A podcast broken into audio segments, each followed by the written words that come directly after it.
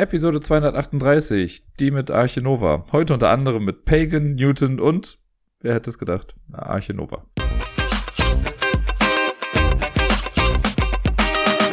Hallo und herzlich willkommen zur neuesten Episode vom Ablagestapel. Hier ist der Dirk und ich lasse euch heute mal wieder so ein bisschen wissen, was ich letzte Woche gespielt habe. Es war nicht ganz so super viel wie in der Woche davor, aber trotzdem äh, waren ein paar neue Sachen dabei. Quasi alles, was neu war, habt ihr schon im Intro gehört.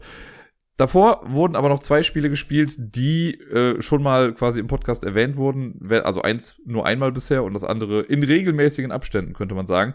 Das erste Spiel, das ich letzte Woche gespielt habe, solo, war äh, Toko Island. Das ist dieses Memory-Spiel, äh, was auf einer Insel spielt, quasi. Deswegen Island. Und man hat diese, man baut diese Insel erstmal auf. Das ist so ein hier Quadruple-Layered Board quasi. Und da werden verschiedenste Token in drei verschiedenen Größen, die werden äh, erstmal umgedreht gemischt, dann in verschiedene Einbuchtungen des Boards quasi gepackt. Und da muss man sich ein Deck zusammenstellen, bestehend aus Karten des entsprechenden Schwierigkeitsgrades, den man gerade spielen, spielen möchte. Und man hat dann bestimmte Aktionen, die jedes Mal variieren. Da, da gibt es halt Aktionen, die davon nur einmal machen, dann zweimal, dann dreimal. Und wenn ich am Zug bin, wenn man Solo spielt, ist man halt quasi ja immer am Zug, aber wenn ich jetzt dran bin, dann darf ich mir einen Aktionstoken nehmen. Das sagt mir dann, auf welcher Landschaftsart ich quasi graben darf. Es gibt ähm, Sand, Wald und Berg, sage ich jetzt mal, oder Vulkan oder was auch immer das sein soll. Und dann darf man auf diesen Gebieten quasi Plättchen umdrehen. Und man gewinnt das Spiel, wenn man es schafft, alle zehn Karten durchzuspielen, bevor alle Aktionsplättchen weg sind. Und auf diesen Karten in dem Deck sind halt bestimmte Artefakte drauf, die man eben finden möchte. Es gibt jedes Artefakt insgesamt, glaube ich, sechsmal. Zweimal in, in einer großen Version, zweimal in der mittleren Version und zweimal in einer ganz kleinen Version. Und je nach Schwierigkeitsgrad muss man halt eine bestimmte Anzahl dieser Dinger dann irgendwie finden, die halt durch das Deck dann vorgegeben sind. Ich habe jetzt auch so ein bisschen rausgefunden, äh, wonach das quasi gestaffelt ist. Ich habe jetzt nämlich die einfachste Art, das Spiel zu spielen, quasi das Einsteigerlevel, das habe ich jetzt auf allen drei Schwierigkeitsgraden einmal durch, also auf grün, Orange und Rot. Und es ist so, bei dem Roten war es dann so, dass man zwei Dinger jeweils viermal finden musste. Und das ist natürlich schon ein bisschen schwieriger. Ich sag mal jetzt im einfachen Bereich ist es so, es gibt ja, glaube ich, fünf verschiedene äh, Artefakte, die es irgendwie gibt. Fünf oder sechs, bin mir gerade nicht mehr ganz sicher. Und wenn ich jetzt von jedem nur zwei finden muss, es gibt von jedem zwei große. Das heißt, ich müsste nur die großen alle irgendwie abklappern und würde dann mit Sicherheit die finden, die ich brauche. Wenn ich jetzt aber vier von einer Art finden muss, dann muss ich halt schon auch ein bisschen tiefer graben, weil dann kann ich zwar die zwei großen irgendwie finden, aber dann muss ich mich an die kleinen dran begeben. Und an die kleinen komme ich manchmal erst dran, wenn ich mich durch die großen durchgewühlt habe. Und dann fängt dieses Memory-Spiel richtig an. Also das ist schon ein cooler, ja, so eine coole kleine Kampagne, sage ich mal, die man schon fast spielen kann. Und es am Anfang wirklich noch recht simpel ist, sich durch das Level durchzubuxieren, wobei ich es auch einmal nicht geschafft habe. Äh, und dann merkt man, ah, ist schon wieder eine Halskette. Wie viele Halsketten soll ich dann noch finden? Und da muss man schon tiefer im Sand graben. Manchmal findet man auch dann zufällig eine, die man gar nicht auf dem Schirm hatte, äh, in einem ganz kleinen Plättchen dann vielleicht, aber das ist dann quasi egal. Jetzt bin ich mal sehr gespannt, wie es dann danach weitergeht. Es gibt jetzt noch drei verschiedene Personen, das sind glaube ich immer so die AuftraggeberInnen, die quasi verschiedene Missionen dann irgendwie vorgeben. Der erste war jetzt halt der eine Dude, der jetzt gesagt hat, ja, find einfach zehn Karten. Es sind immer zehn Karten, die man durchspielt. Und ja, ich bin mal gespannt. Beim nächsten Mal muss ich, glaube ich, die Rückseite von dem Board nehmen, wo die ganzen Artefakte drauf platziert werden. Das hat dann irgendwas nochmal mit Spalten und Zeilen oder sonst irgendwie was zu tun. Ich bin mal sehr gespannt. Was halt ganz cool ist, dadurch, dass ich jetzt eine Kategorie komplett abgeschlossen habe, weil es gibt so ein kleines, ja, wie nennt man das, Quest-Buch oder so. Das Buch ist zu viel gesagt. Das ist einfach so ein, äh, eine Seite, die ich aufklappen kann ein kleines Heftchen und da kann man so Achievement-Karten reinstecken und wenn man eine Spalte oder eine Zeile da drin voll hat, dann bekommt man so einen Bonustoken und wenn ich ein Spiel beginne, darf man sich einen Bonustoken aussuchen, mit dem man das nächste Spiel dann beginnen kann. Äh, wenn ich mehrere von diesen Token irgendwie halt freigespielt habe, muss ich mich trotzdem für eins entscheiden und das ist nochmal so eine zusätzliche Sonderfähigkeit, die ich in den zukünftigen Partien dann auch noch irgendwie mitbenutzen kann. Da bin ich mal gespannt, ob man das braucht, ob das cool ist. Ich habe auf jeden Fall vor, einmal jedes Level irgendwie zu spielen und im besten Fall auch zu gewinnen. Und dann kann ich äh, abschließend dazu nochmal irgendwie was sagen. Aber so als netter kleiner Zeitvertreib ist es ganz cool. Das ist fast ein bisschen schade, dass der Aufbau mir fast schon ein bisschen zu lange dauert für das, was es eigentlich ist, weil man muss halt wirklich, also ich habe jetzt alle die Token, die auf diese Insel dann kommen, verdeckt. Die habe ich alle in einem Beutel drin. Das heißt, wenn ich das Spiel an, also aufmache, muss ich den Beutel erstmal ausleeren, muss alle rumdrehen, die ein bisschen mischen, weil man kriegt ja sonst irgendwie mal mit, wo was drunter liegt. Die dann auf die jeweiligen Inselplättchen irgendwie reinsetzen. Dann muss ich die Aktionstoken nehmen, die dann aber richtig verteilen. Theoretisch muss man die auch erstmal face down shuffeln und dann auf die einzelnen Felder drauflegen. Da tue ich quasi schon so, als wäre das zufällig, wie ich die Sachen dann platziere. Jetzt müsste ich mir noch dann aussuchen, welches Aktionstoken ich dann nehme. Dann noch die Karten raussuchen jeweils. Also das sind alles sehr viele kleinteilige Schritte, die wirklich auch jetzt nicht lange dauern. Also ich möchte das jetzt gar nicht größer machen, als es eigentlich ist. Aber dann für das Spiel, das dann daraus besteht, mit, okay, ich decke eine Karte auf und ich muss das finden und ich suche das halt dann einfach so ein bisschen und decke nach und nach ein paar Plättchen auf, ist der Aufbau irgendwie gefühlt mindestens genauso lange wie das Spiel. Ich weiß halt noch nicht, wie es ist, wenn man das mit mehr Personen spielt. Vielleicht komme ich da demnächst nochmal irgendwann zu. Äh, aber trotzdem macht es mir Spaß. Habe ich jetzt ja irgendwie schon gesagt. Ich habe auch richtig Bock, irgendwie die ganze Kampagne einmal zu spielen. Es ist in guter Griffbereitschaft am Tisch. Das heißt, ich muss mich, wenn ich am Spieletisch sitze, einmal nur mal kurz nach hinten greifen und dann kann ich das quasi schnell mal aufbauen. Ich habe schon überlegt, ob ich es nicht dedicated einfach irgendwie im Spieletisch drin lasse, damit ich es nicht immer wieder von vorne neu aufbauen muss. Und wenn ich eine, ähm, eine Mission, sage ich mal, abgeschlossen habe, dass ich dann die nächste schon vorbereite, damit sie dann bereit ist, wenn ich dann Bock drauf habe. Aber gucke ich mal, ob ich dann wirklich so weit gehe. Wie gesagt, wir sprechen hier immer noch von einem sehr niederschwelligen Rahmen.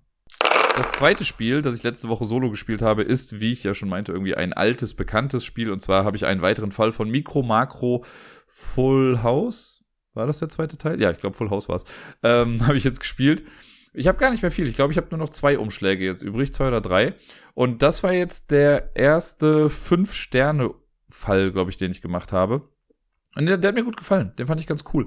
Ich hatte ja so ein bisschen meine Probleme mit der Box, weil ich irgendwie dachte, dass der Schwierigkeitsgrad manchmal nicht so ganz gerechtfertigt ist oder halt so ein bisschen zu hoch quasi äh, ist für das, was draufsteht.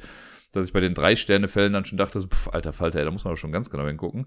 Und jetzt bei dem Fünf-Sterne-Ding denke ich mir so, ja, das war irgendwie adäquat, da wusste ich, worauf ich mich einlasse. Und es hat auch Spaß gemacht. Das waren so viele Zweige, die dann irgendwie zusammengeführt sind, viele Doppelungen, also wo Charaktere sich selbst quasi irgendwie gekreuzt haben auf ihrem Weg. Das fand ich ganz cool. Mir hat in der Tat am Ende auch eine Sache ein bisschen gefehlt. Also ich habe ein, eine ähm, Sache konnte ich nicht so ganz nachvollziehen.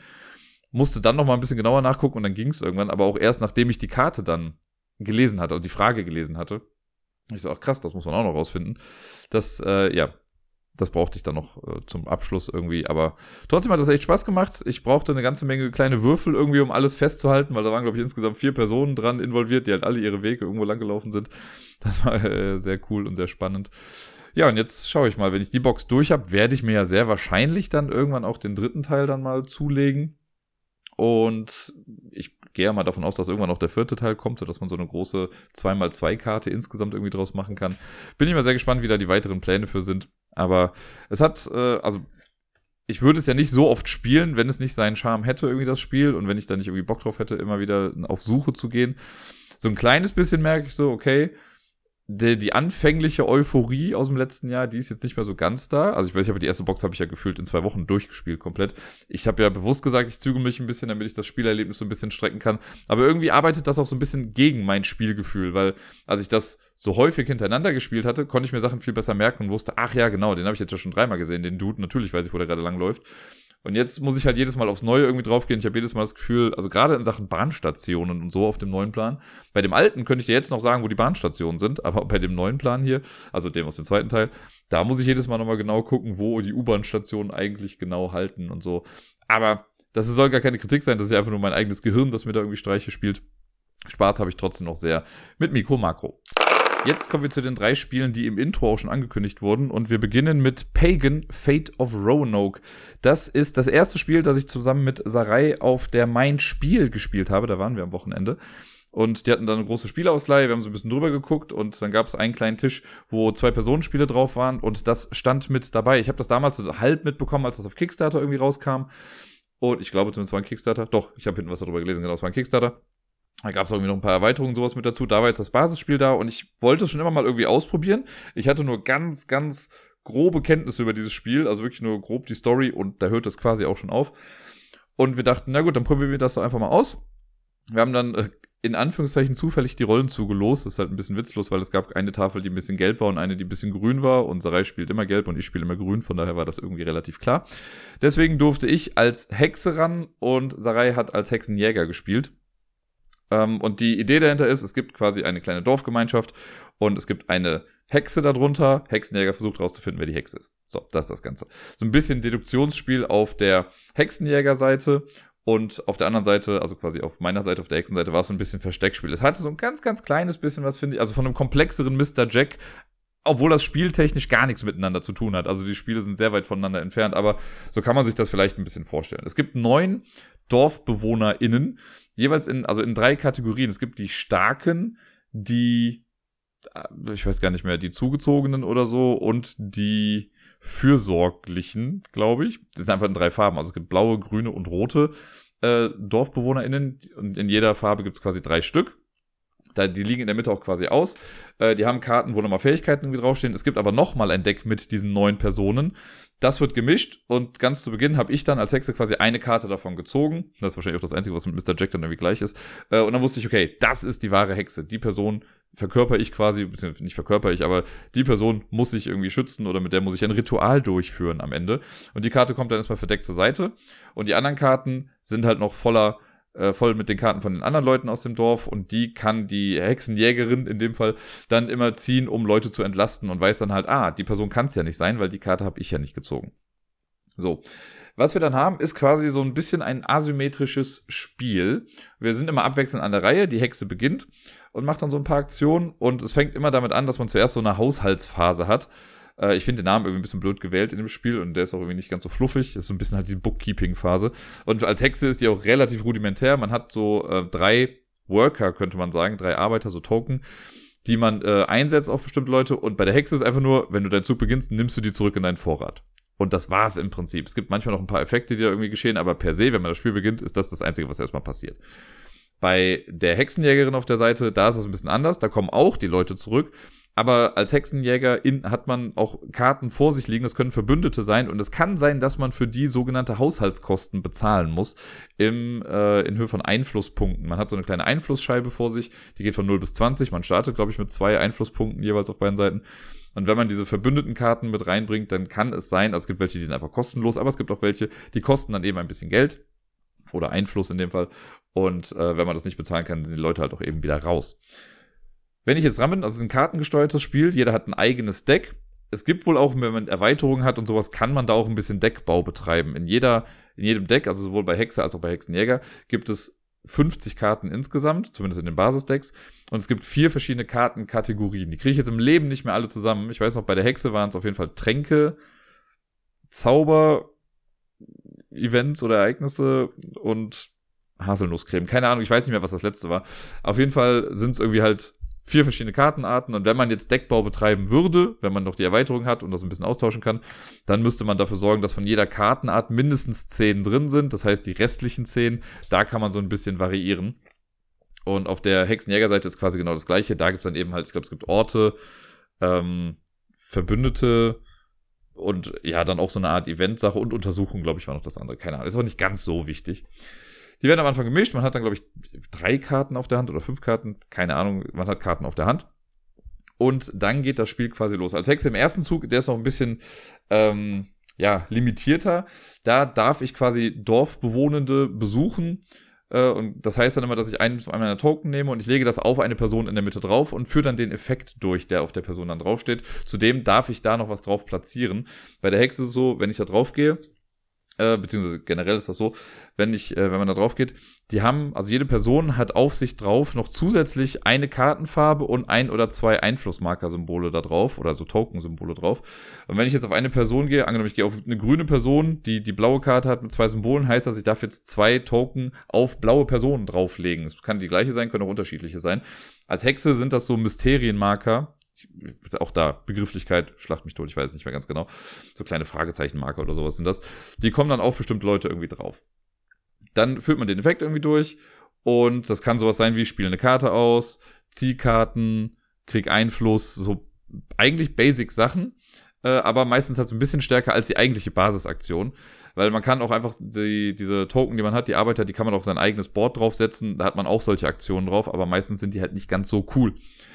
Äh, wenn ich dann fertig bin damit, in meiner ersten Runde darf ich halt nur zwei Leute der gleichen Farbe besuchen und ich habe nicht meinen Familiar, meinen Vertrauten. Das ist nochmal so ein Special Token, den man als Hexe hat. Dann habe ich erstmal zwei Dinger draufgesetzt und dann ist Hexenjäger dran. Hexenjäger hat dann drei Arbeiter zur Verfügung und die platziert man dann auch auf das Dorf oder auf das eigene Playerboard, um da irgendwelche Sachen zu machen. Oder äh, später im Verlauf des Spiels hat man als Hexenjäger dann auch noch Orte, die man auch aufsuchen darf. Wenn das wieder gemacht ist, dann bin ich wieder dran, dann kommen meine Leute halt zurück. Und ab meiner zweiten Runde darf ich dann auch meinen Familiar mit benutzen. Und äh, das ist halt so ein Krähen-Token. Und das heißt einfach nur, man kann bestimmte Aufwertungen für dieses Token dann quasi holen. Und dann kannst du, wenn ich den benutze, dann passiert ein zusätzlicher Effekt und so. Das ist ganz cool gemacht, dass man so als Hexer einen Worker hat, der so ein bisschen special ist.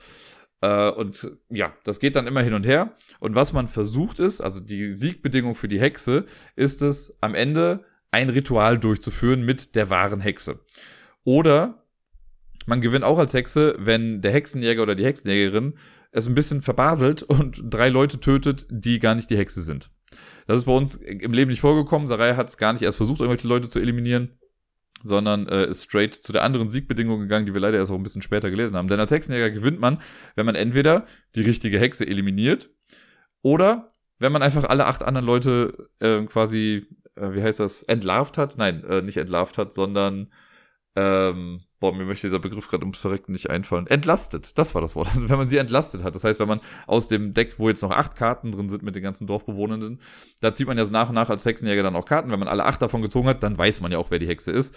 Und deswegen hat man dann auch gewonnen. So ist das Spiel bei uns dann auch ausgegangen. Äh, es war relativ knapp, würde ich sagen. Also ich hätte noch zwei Züge mehr gebraucht, dann hätte ich es auch wahrscheinlich geschafft zu gewinnen.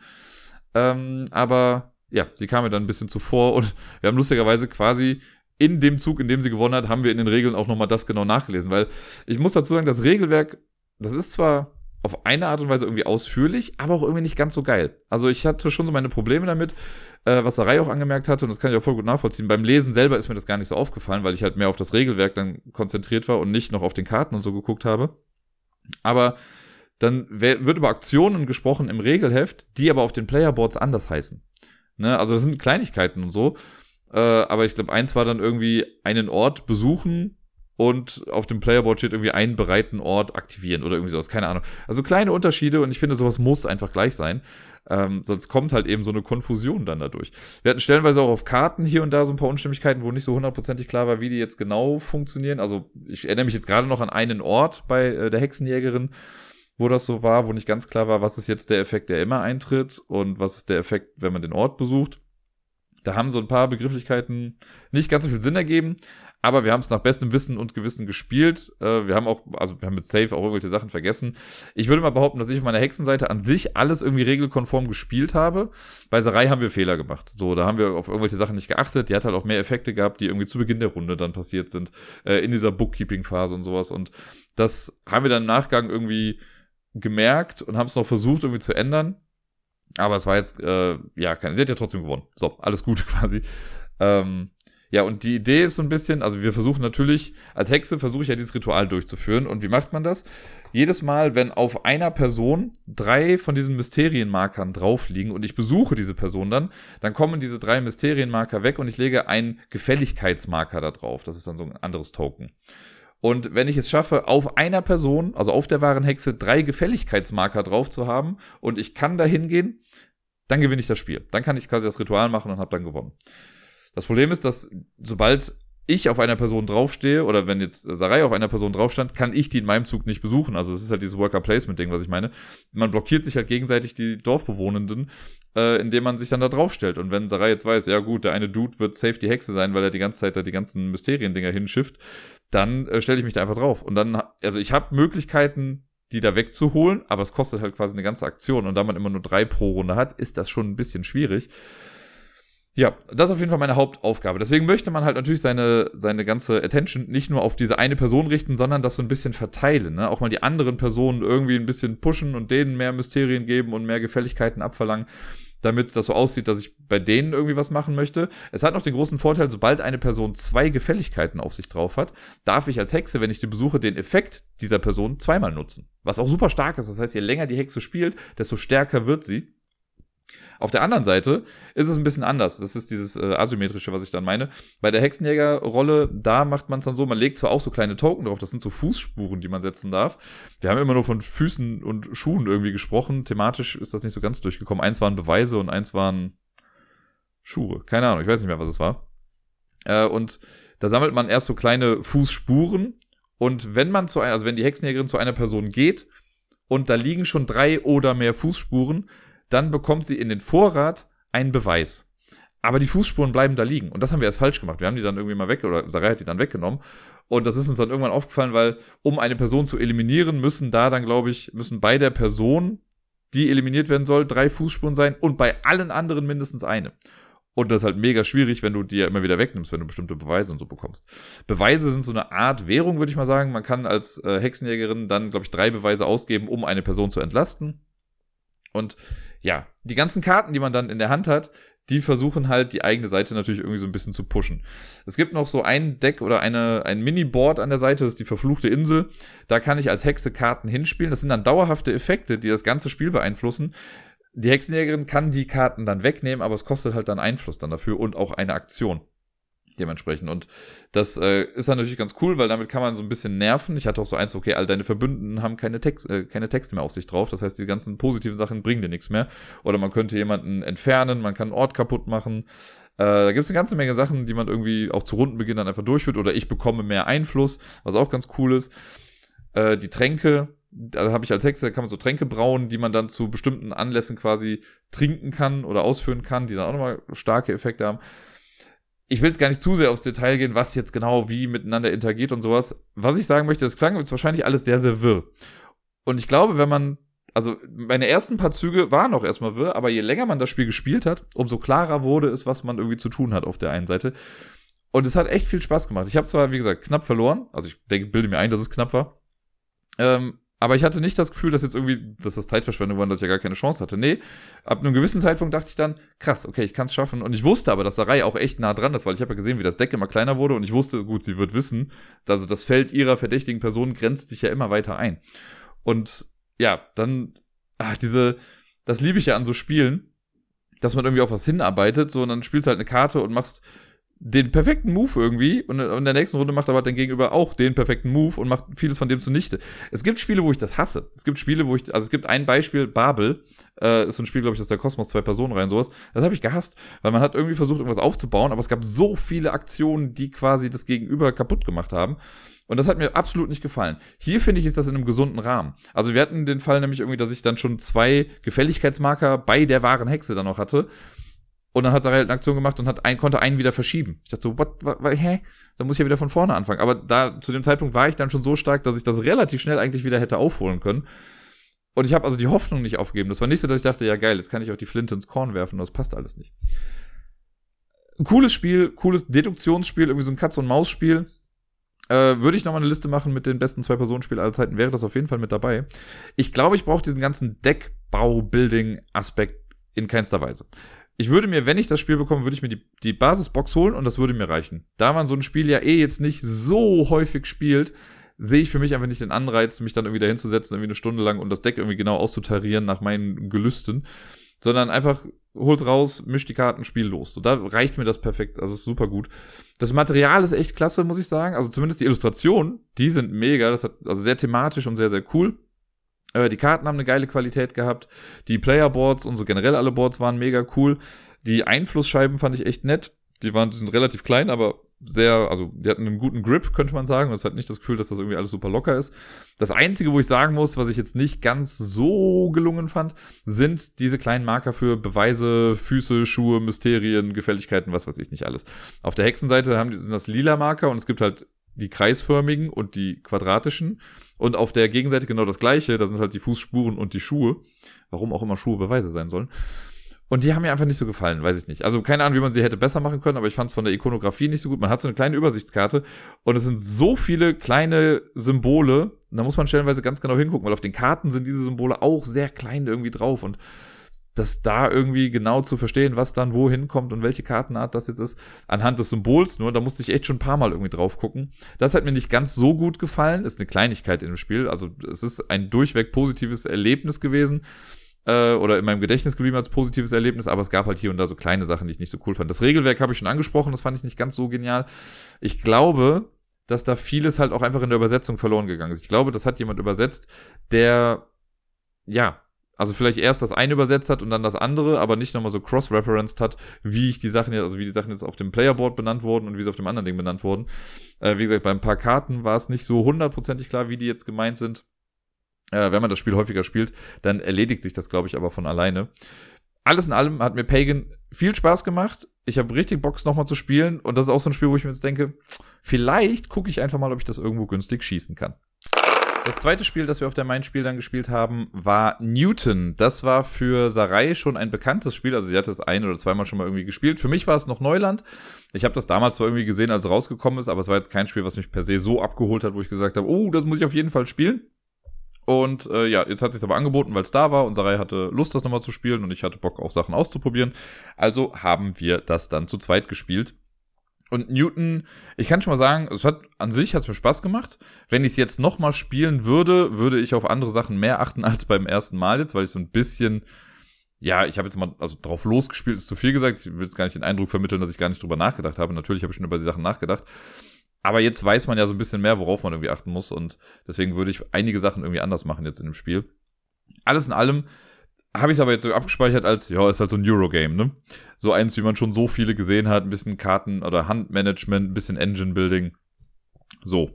Äh, die Idee ist, also ich weiß gar nicht, was genau die Idee ist, aber wir sammeln Wissen. Das ist, glaube ich, so das Hauptthema. Wir versuchen Wissen anzusammeln, wir reisen ein bisschen durch Europa, wir versuchen Bücher zu sortieren oder in Regale einzuräumen oder Bücher zu schreiben oder keine Ahnung was.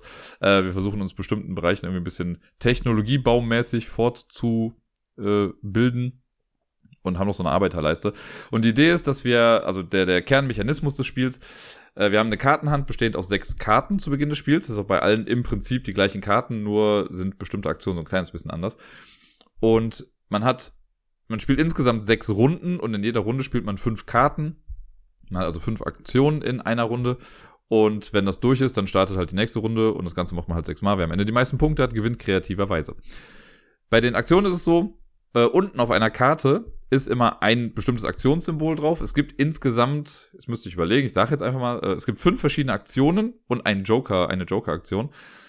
Und wenn ich jetzt eine Karte ausspiele, dann zählt quasi zum einen das Symbol unten auf der Karte für meine Aktion. Und manchmal, also auf den Startkarten gibt es jetzt von den sechs Karten, ich habe, sind, glaube ich, auf zwei Karten irgendwelche Symbole noch drauf. Dann zählt auch das Symbol irgendwie dann da oben drauf mit. Aber die Aktion ist eigentlich das Wichtigere. Das sind so, ist so dargestellt wie so eine offene Schublade. Und man kann mehrere dieser Schubladen halt sammeln. Eine Schublade ist auch schon vorgedruckt. Die gibt so eine, einen leichten Vorteil dann quasi schon für äh, in diese Richtung. Also man startet ein bisschen asymmetrisch. Und wenn ich jetzt eine Karte gespielt habe, dann zähle ich das Symbol, das ich gerade gespielt habe und alle äh, gleichen Symbole, die ich schon auf meinem Player-Tableau irgendwo habe, denn das werden im Laufe des Spiels immer mehr. Wenn ich jetzt also eine Reisenaktion spiele und ich habe auf meinem Player-Tableau schon eine Reisenaktion, dann mache ich die Reisenaktion mit einer Stärke von zwei. Wenn ich im Laufe des Spiels noch mehr von diesen Reisendinger habe und ich mache noch eine Reisenaktion, dann hat es halt eine größere Stärke.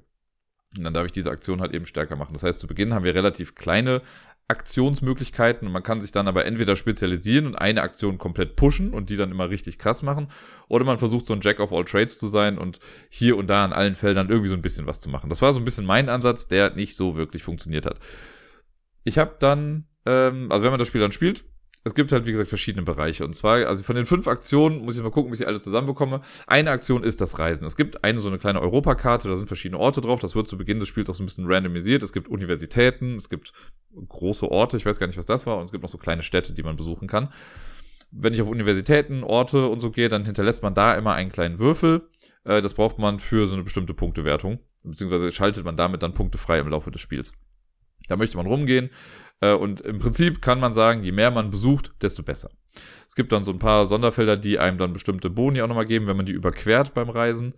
Ähm, aber dafür ist das dann da. Da hat man einen so einen großen Gelehrten quasi, der sich durch Europa bewegt und sich, ja, seine Note überall verteilt.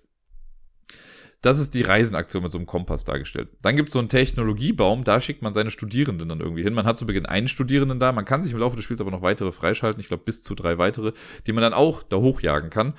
Und da hat man so eine Art Technologiebaum, das sind einfach so kleine Zweige miteinander verwurzelt quasi. Äh, und man muss sich dann bei bestimmten Stellen entscheiden, in welchen Weg gehe ich jetzt weiter. Und je nachdem, wo ich lang gehe, kriege ich auch wieder verschiedene Boni. Und dann gibt es so verschiedene Endfelder, die die erreichen können, die einem dann für das Spielende nochmal Punkte geben, wenn man da bestimmte Conditions erfüllt. Das ist auch so eine Aktion. Äh, das wird dargestellt durch so ein Zahnrad. Dann gibt es so eine Art Lineal, glaube ich, war es. Das ist die Arbeiteraktion. Da hat man ein so eine kleine Scheibe, mit der geht man einfach so einen Track entlang und je mehr man das macht, desto mehr Geld bekommt man. Und wenn man auf bestimmten Feldern genau landet, kann man auch da wieder besondere Goodies irgendwie ähm, sich einheimsen. Äh, das ist die Arbeiteraktion. Und dann gibt's noch Bücher und Hüte. Bei den Hüten ist es so, es gibt die, die äh, so eine Kartenauslage in der Mitte. Es gibt eine Reihe mit äh, Karten, die einen Hut drauf haben, mit zwei Hüten und mit drei Hüten. Und die mit drei Hüten sind besser als die mit ein Hüten und so weiter. Und davon liegen, also gibt, liegt eine bestimmte Auslage ähm, offen aufgedeckt. Und wenn ich jetzt eine Karte oder eine Aktion mache, wo ein Hut drauf ist und ich habe generell nur einen Hut, dann darf ich mir eine Karte nehmen, äh, die quasi einen Hut wert ist. Wenn ich jetzt zwei Hüte hätte, hätte ich mir eine aus der Zweierreihe nehmen können. Hätte ich drei, dürfte ich mir aus der Dreier nehmen. Aber man darf das nicht aufteilen. Also ich kann es nicht sagen, wenn ich jetzt drei Hüte habe, dass ich sage, ich kaufe eine Zweier ohne Einer-Karte oder drei Einer-Karten, sondern man muss dann das quasi aus der Reihe nehmen. Oder halt generell eine niedrigwertigere Karte nehmen, äh, aber dann nichts weiter davon. So kriegt man halt neue Karten mit dazu, was wichtig ist. Äh, warum? Da kommen wir dann gleich zu.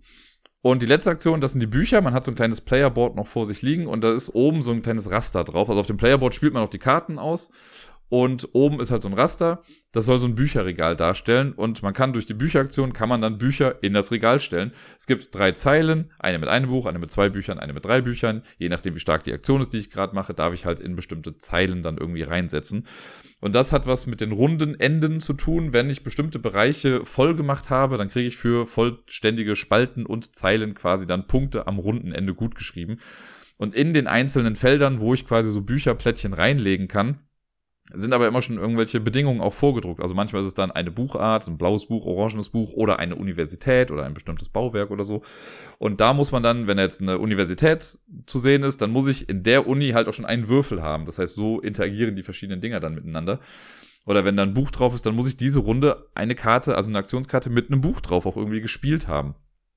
Und ja, so füllt man dann diese Reihen und am Anfang ist das noch nicht so viel, aber es wird auch im Laufe des Spiels dann immer mehr und dann kriegt man immer mehr Punkte dann dafür. Das sind so die fünf Aktionen, die man an sich machen kann. Es gibt dann noch die Joker-Aktion, das ist so eine Narrenkappe.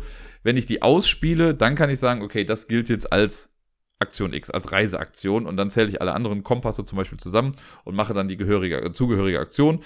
Äh, in einem weiteren, also wenn ich danach nochmal was spiele, kann ich aber dann nicht nochmal sagen, jetzt ist die Narrenkappe aber dies und jenes, dann zählt die nicht mehr. Nur wenn ich sie ausspiele, dann zählt sie quasi als etwas. Wenn ich jetzt fertig bin mit meiner Runde und wir haben beide unsere fünf Aktionen gemacht, dann kommt das Rundenende, so die Aufräumphase. Und dann wird die Kartenauslage nochmal komplett neu gemacht. Also auch Karten, die liegen geblieben sind, die kommen unter den Stapel. Es werden neue aufgedeckt. Man bekommt eventuelles Rundenende Einkommen, was man vielleicht durch die Bücherregale freigespielt hat oder durch andere Sachen im Spiel. Und ähm, dann muss man von den fünf Karten, die ich diese Runde gespielt habe, muss ich eine Karte unter mein Playerboard schieben, so dass nur noch diese Schublade zu sehen ist. Und das gibt mir dann quasi ein zusätzliches Aktionssymbol, das ich dann immer habe, aber ich habe die Karte dann halt nicht mehr. Das heißt, ich sollte nicht eine Karte nehmen, wo oben drauf etwas ist, was ich vielleicht noch benutzen kann. Und man muss natürlich aufpassen, zu Beginn des Spiels haben wir von jeder Kartenart nur, also von jeder Aktionsart quasi ein Aktionssymbol. Wenn ich jetzt, sagen wir mal, meine Reiseaktion drunter schiebe, und ich habe nicht dafür gesorgt, dass ich durch neue Karten vielleicht ein neues Reisesymbol bekomme, dann habe ich kein Reisesymbol mehr. So, dann habe ich noch das Narrensymbol und kann das quasi als Joker benutzen. Aber ich habe nicht mehr das Reiseding. Das heißt, ich müsste dafür sorgen, dass ich mir wieder eine Karte hole, mit der ich diese Aktion wieder auslösen kann, indem ich das halt spiele. Das ist ein ganz cooler Mechanismus, der hat mir auch ganz gut gefallen. Nix Weltbewegendes irgendwie, aber ich fand die Idee dahinter eigentlich ganz nett. Und das Ganze runtergebrochen, sag ich mal, macht man dann sechsmal. Also man spielt sechs Runden und es gibt dann noch, also man sammelt halt ja auch Geld irgendwie ein, man kann Geld benutzen für Aktionen, äh, man kann mit Geld die Auslage erweitern, man kann sich einen neuen Studierenden irgendwie dazu kaufen. Ähm, ich weiß gar nicht mehr, was die anderen beiden Aktionen mit dem Geld jetzt waren, aber da gab es noch ein bisschen was. Zudem gibt es noch so Tränke. Keine Ahnung, also irgendwie das ganze Spiel ist so ein bisschen also finde ich sehr realistisch gemacht. Keine Ahnung, was diese Tränke da jetzt genau drin zu suchen hatten. Aber man kann so komische Tränke bekommen und die kann man dann auch ausgeben, um bestimmte Sachen zu vereinfachen oder auf irgendwelche Requirements zu verzichten, die man für das Platzieren von Büchern und sowas dann braucht. Ähm, ja, und so sammelt man, in, also auf dem Board äh, mit der Europakarte sammelt man Punkte, auf dem Technologiebaum kann man auch Punkte sammeln, auf seinem eigenen Playerboard kann man Punkte freispielen, in der Bücherei kann man Punkte freispielen.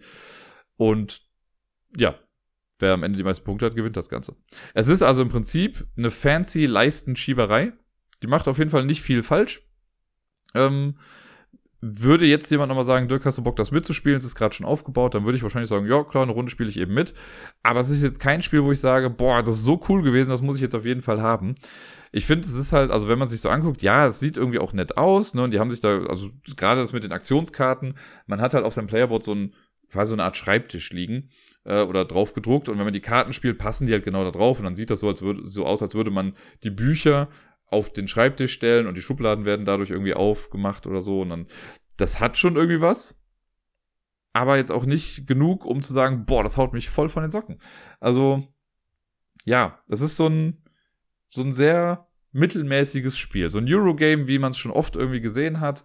Man legt halt hier und da Würfel hin und ja, irgendwie, keine Ahnung, man kann der ganzen Sache bestimmt irgendwie ein Thema abgewinnen. Aber alles in allem ist es ja einfach nur wieder ein wir sammeln irgendwie Punkte, egal was ich mache, es gibt mir irgendwie so ein bisschen was. Ähm, da fand ich das Reisen fast noch mit am, am thematischsten. Und da habe ich mich auch so ein bisschen dann drauf gestürzt. Also da habe ich dann relativ viel gemacht und habe quasi alles bereist, was man bereisen konnte in dem Spiel. Äh, dafür habe ich halt diesen Technologiebaum komplett außer Acht gelassen und das war ein großer Fehler, weil dadurch, also ich habe den, ich hatte einen Studierenden auf dem Technologiebaum, den habe ich gefühlt zwei Schritte gehen lassen und dann war der schon off, äh, habe den auf so ein Endfeld gesetzt, dadurch habe ich dann zwar einen Bonus bekommen, aber das war's dann auch. Und ja, dadurch habe ich halt keine Endboni dann irgendwie bekommen. Da gibt es halt nochmal eine Endwertung und da habe ich halt einfach krass dann verkackt. Also Sarai hat, glaube ich, mit, ich weiß gar nicht, 20 Punkten Vorsprung oder so dann gewonnen. Äh, da hatte ich nicht mehr großartig Chance. Ich hatte einmal einen Moment ein Spiel, wo ich so aufschließen konnte, wo ich mal kurzzeitig geführt habe und ja, dann war das Spiel vorbei und ich habe einfach komplett verloren. Ähm, ja, wie gesagt, es war okay. Es hat mich nicht vom Hocker gehauen. Es war jetzt auch kein per se schlechtes Spiel. Aber ich habe das Gefühl, das ist sowas, was ich halt schon irgendwie hundertmal gespielt habe. Und wenn ich es jetzt nicht nochmal spielen muss, dann bin ich auch nicht schade drum. Machen wir uns nichts vor, der Großteil, der heute hier in diese Episode irgendwie reingeschaltet hat, möchte wahrscheinlich wissen, was ich über Arche Nova so zu erzählen habe. Äh, vor allen Dingen bei dem Episodentitel. Mir war das schon irgendwie bewusst, deswegen habe ich das auch so angekündigt, angeteased, wie auch immer. Arche Nova ist ja so ein Spiel, äh, das kam ja, ich glaube letztes Jahr war es ja äh, raus. Und ich war instant genervt davon, ohne es auch nur irgendwie ansatzweise gespielt zu haben, weil das halt wieder so ein fucking Hype-Titel war, wo die ganze Welt stundenlang gefühlt, also Twitter bestand ja nur noch aus Archinova. Und ich hatte einfach keinen Bock darauf. Ganz ehrlich. So, egal was, das war so ein bisschen, ich hatte ein ähnliches Gefühl, wie damals, als uns End auf Deutsch rauskam und man hat Twitter aufgemacht und du hast das Wort Hassgeburt entgegenschallmeit bekommen.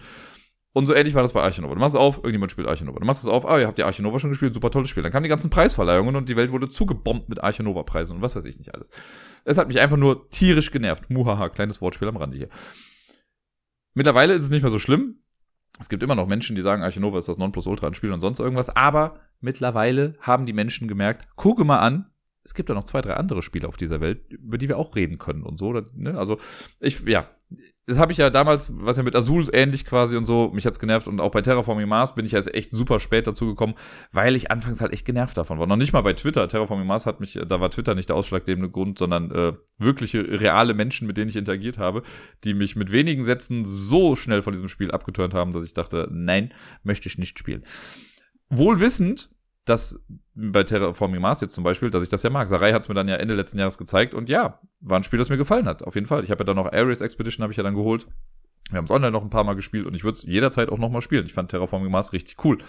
Diesen gleichen Prozess habe ich halt mit Arche Nova jetzt auch irgendwie durchgemacht. Ne? Also ich war genervt davon und jetzt haben wir es gespielt. Es war jetzt da auf der Mein Spiel, da stand das schon und wir haben da den Pöppelwolf von Twitter getroffen, der da mit in dem Orga-Team irgendwie drin ist und ähm, wir hatten zu Beginn dann schon irgendwie mit ihm gesprochen und da hatte er schon angekündigt, ja, kann er uns dann irgendwie auch erklären, das Spiel. Und dann haben wir erst die anderen Sachen gespielt und dann brauchte es ein bisschen Überredungsarbeit seitens der Reihe, äh, also mir gegenüber, dass sie dann gesagt hat, ja komm, jetzt haben wir es doch schon mal hier und es wird uns jetzt erklärt, dann lass uns das doch mal spielen. Und ich war echt noch so ein bisschen, ja, widerstrebend.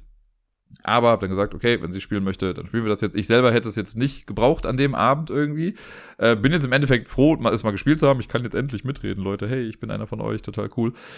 Und ja, ähm, ich habe Meinungen zu diesem Spiel ich kann schon mal sagen, es ist insgesamt ist es eine positive Meinung. So, das ist ja auch das, was ich eben meinte, wie bei Terraforming Mars. Und mir war schon klar, dass da Sachen drin sind, die ich mag äh, und dass es irgendwie ein cooles Spiel ist. Ne? Also so viele Leute, die einen ähnlichen Spielegeschmack haben wie ich, fanden das ja auch irgendwie ganz cool. Deswegen hat es mich jetzt nicht gewundert, dass ich jetzt irgendwie dachte, boah krass, das ist ja voll gut. Warum hat niemand gesagt, dass dieses Spiel so toll ist?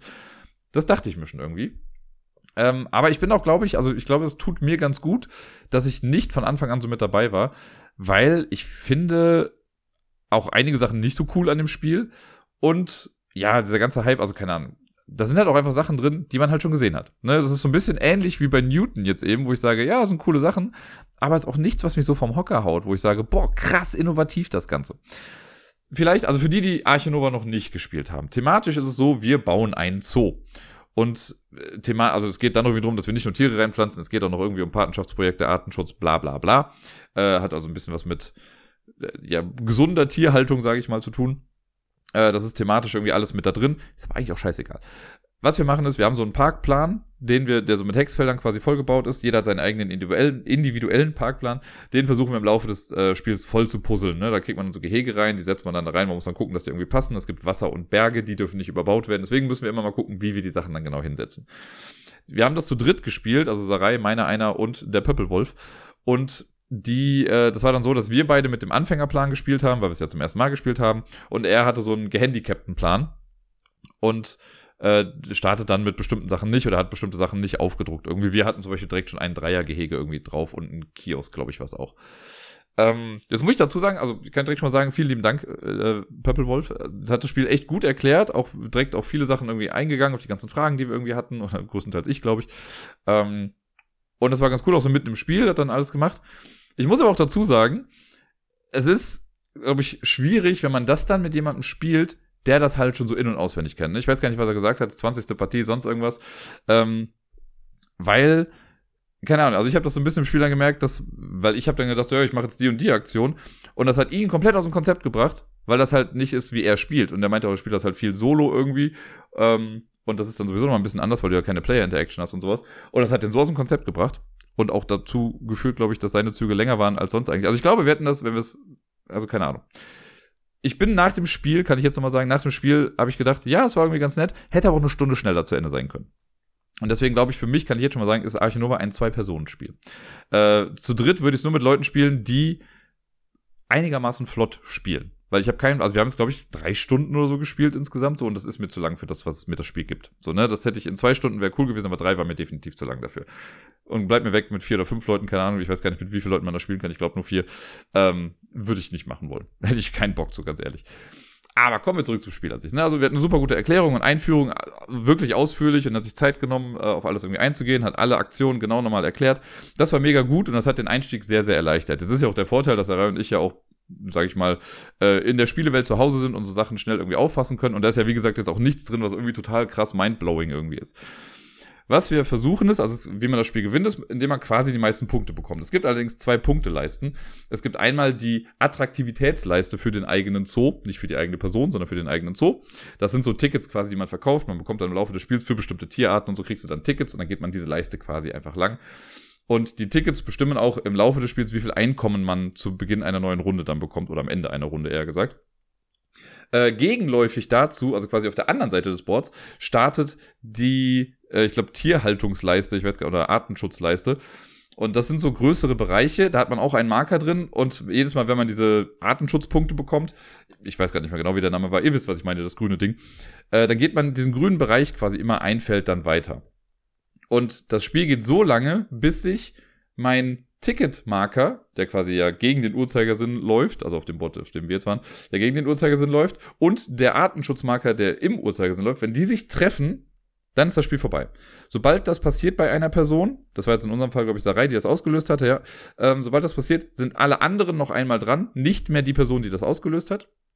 Und dann gibt's noch mal so eine Endwertung, bei der dann äh, in der Regel, glaube ich, der äh, dieser Artenschutzmarker noch ein bisschen weitergeht.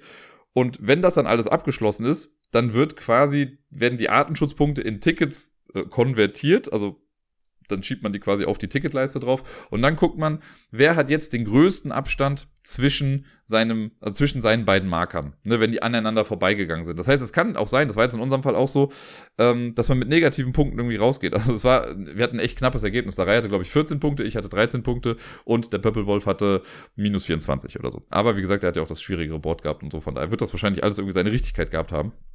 Und ähm, das passiert halt, wenn man eben nicht aneinander vorbeikommt. So. Das ist an sich ganz cool. Ich habe jetzt äh, Rajas of the Ganges nicht gespielt, aber das gab's da ja schon. Von daher streichen wir das aus der Welt der Innovation schon mal wieder raus. Haben wir schon mal gesehen. Äh, ist aber ein ganz cooles Konzept, hat auf jeden Fall Spaß gemacht, da so ein bisschen zu gucken, weil wir auch unterschiedliche Ansätze hatten. Das kann ich auch schon mal jetzt hier erwähnen. Weil bei mir war es so, ich bin halt voll auf Tickets gegangen. Ne? Ich habe ganz, ganz viele Tickets irgendwie versucht zu generieren. Und äh, mit dem Artenschutz war ich so ein bisschen langsamer dran. Ich habe das auch versucht zu, zu pushen, aber nicht so stark wie Sarai.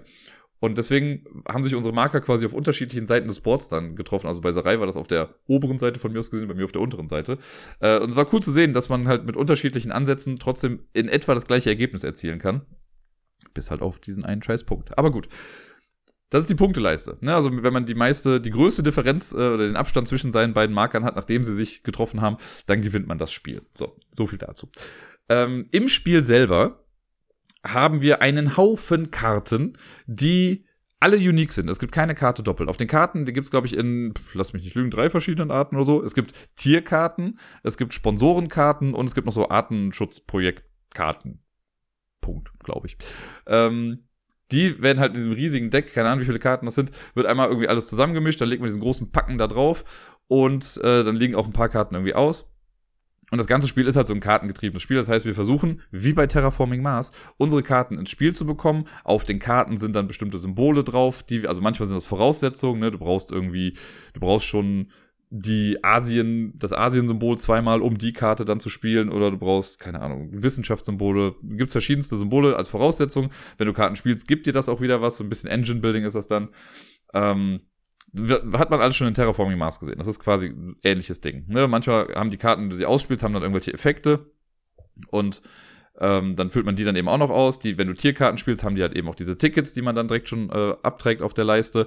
Manchmal beziehen sich Karten auf anderes so. Wenn du, es gibt die Streichelzoo-Karten zum Beispiel, ne? Die erste Karte gibt dir an sich nichts, aber für jedes Streicheltier, das du jetzt drin hast, kriegst du drei Punkte. Das mit sich, ein, also das zählt schon für sich selbst, also kriegst du dafür drei Punkte. Spielst du noch ein Streicheltier, Tier, Streichel, Zoo, Tier, so rum, ähm, kriegst du nochmal für jedes Streichel, Zoo, Tier drei Punkte, mit dem ist eingerechnet, also kriegst du nochmal sechs Punkte und dann nochmal neun Punkte, also kannst du dadurch viele Punkte machen. Ähm, manchmal hast du andere Karten, wenn andere Leute Bären spielen, das hatte ich zum Beispiel so, dann kriege ich irgendwie zwei Tickets. Das ist ganz cool, so ein bisschen, also Interaktion ist zu viel gesagt, aber man achtet halt so ein bisschen vielleicht drauf, was die anderen irgendwie machen. Das ist eine Sache äh, wie man halt diese Karten spielt und man hat halt eben seinen Parkplan, weil man kann Tierkarten zum Beispiel nur dann spielen, wenn man noch Platz im Gehege, also in seinem Zoo hat und dafür muss man erst Gehege bauen. Die gibt es äh, in so Hexfeldergrößen. Es gibt ein Hexfeld, zwei, drei, vier, fünf Hexfelder groß. Dann gibt es auch ein paar Sonderdinger und kleine Einzelfelder, um Sachen aufzufüllen. Die baut man erstmal leer in seinen Plan rein, also auf der Rückseite, wo dann nochmal die Zahl draufsteht.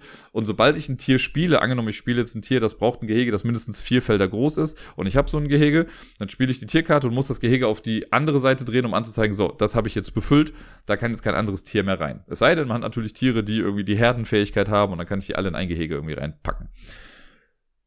Also versucht man parallel, also um Tierkarten zu spielen, muss ich meinen Parkplan auch irgendwie äh, ausbauen.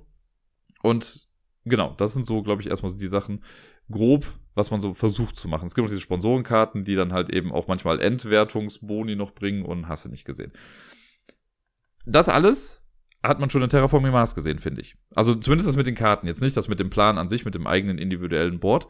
Äh, aber bei Terraforming Mars zum Beispiel haben wir das Board in der Mitte, wo wir halt Karten spielen und damit dann auf dem Board in der Mitte irgendwelche Sachen dann irgendwie verändern oder bauen oder was weiß ich nicht was.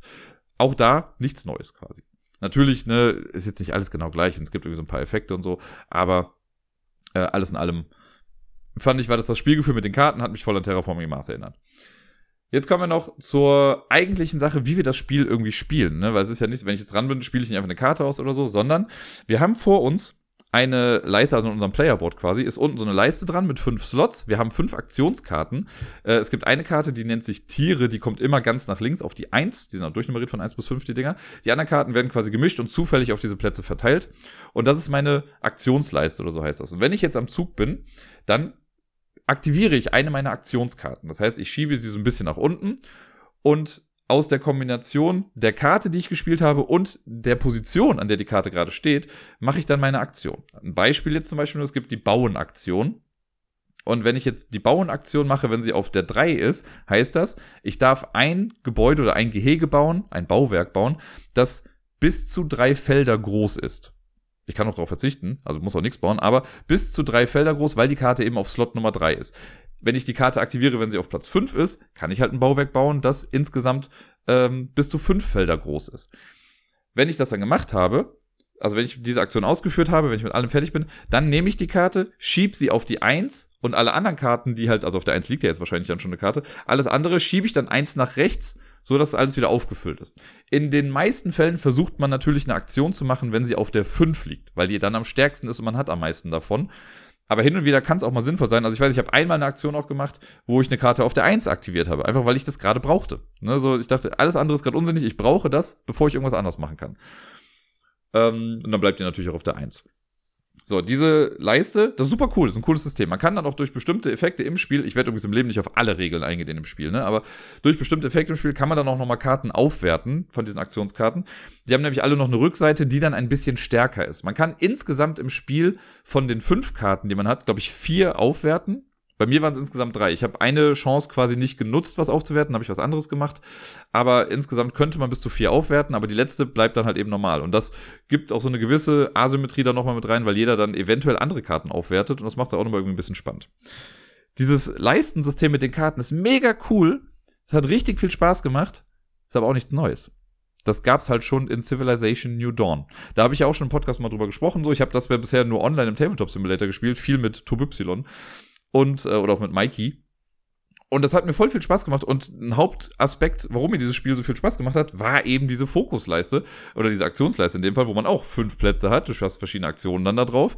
Und äh, je nachdem, an welchem Platz die gerade ist, hast du halt bestimmte Fähigkeiten oder ist sie halt stärker, die Aktion. Und wenn du mit einer Aktion fertig bist, dann schiebst du sie auf die Eins runter. Und ja, es gibt auch Möglichkeiten, diese Karten dann aufzuwerten.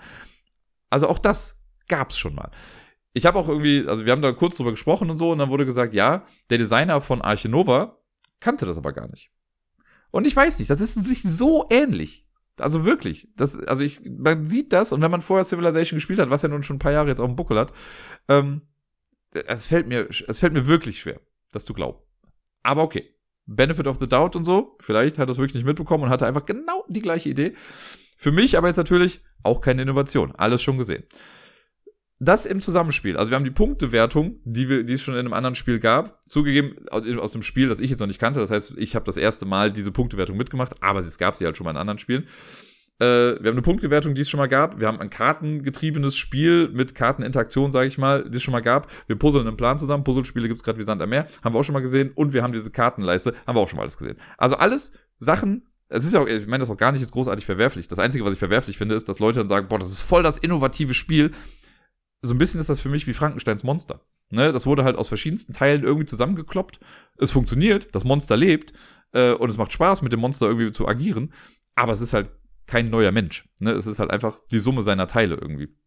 Und die Summe der Teile aus anderen Spielen eben ich verkaufe das gerade sehr, sehr kritisch. Ne? Ich möchte, also ich hoffe, dass allen irgendwie klar ist, dass mein Grundtenor des Spiels aber ist so, es hat mir Spaß gemacht. So, ich habe da Bock drauf und ich habe auch sogar schon geguckt, hm, wie viel müsste ich denn gerade eigentlich dafür bezahlen, um es irgendwie zu bekommen. So, ne, das möchte ich immer noch ein bisschen mitschwingen lassen, dass trotz der Sachen, die ich jetzt gerade so sage, das Spiel an sich bei mir gut weggekommen ist. Nur halt eben dieser ganze Hype im Vorfeld, von wegen so, oh, voll das tolle neue Spiel, bla bla bla, wo ich denke, nee, war doch schon mal alles da irgendwie. Das jetzt mal alles aus dem Weg geräumt fangen wir natürlich ein bisschen an, über das Spiel an sich nochmal so zu sprechen. Ich habe ja gesagt, es gibt fünf Aktionskarten. Was kann man mit den fünf Aktionskarten machen? Das ist nämlich das Spannende, dieses Zusammenspiel davon. Und das ist ja auch das, was man in seinem Zug macht. Und das mag ich auch daran. Wenn ich dran bin, mache ich eine Sache, ich aktiviere eine Karte, mache die Sache und dann ist schon die nächste Person an der Reihe. Natürlich kann es sein, dass man, wenn man Karten aufgewertet hat, dann haben die Karten noch zusätzliche Effekte auch so ein bisschen. Äh, man kann mit denen ein bisschen mehr machen, deswegen dauert es dann vielleicht ein kleines bisschen länger. Aber alles in allem, finde ich, ist jede Aktion relativ kurzweilig. Und wir hatten jetzt so ein bisschen ich sage jetzt mal den Vorteil, dass der, der Pöppelwolf, der hat halt ein bisschen länger über seine Züge irgendwie äh, drüber nachgedacht. Und in der Zeit konnten sowohl Sarai als auch ich ja schon immer so ein bisschen über die Züge denken, also nachdenken. Und es gibt in meinen Augen jetzt nicht allzu viel Interaktion in diesem Spiel. Es gibt so Karten, die halt, also ich habe relativ zu Beginn des Spiels, habe ich zum Beispiel so eine Bärenkarte gespielt, die halt gesagt hat, für je, wenn, egal wer irgendwie noch einen Bär in seinen Park spielt, ich krieg dafür zwei Tickets. Hat dazu geführt, dass die anderen jetzt keine Bären mehr gespielt haben. Okay. So, ne, dann achten die halt ein bisschen damit drauf. Das gleiche hatten wir später nochmal mit Primaten irgendwie. Äh, und es gibt so eine gemeinsame Kartenauslage in der Mitte. Da liegen sechs Karten drauf und auch durch bestimmte Sachen kann man da dann halt bestimmte Karten irgendwie sich rausholen.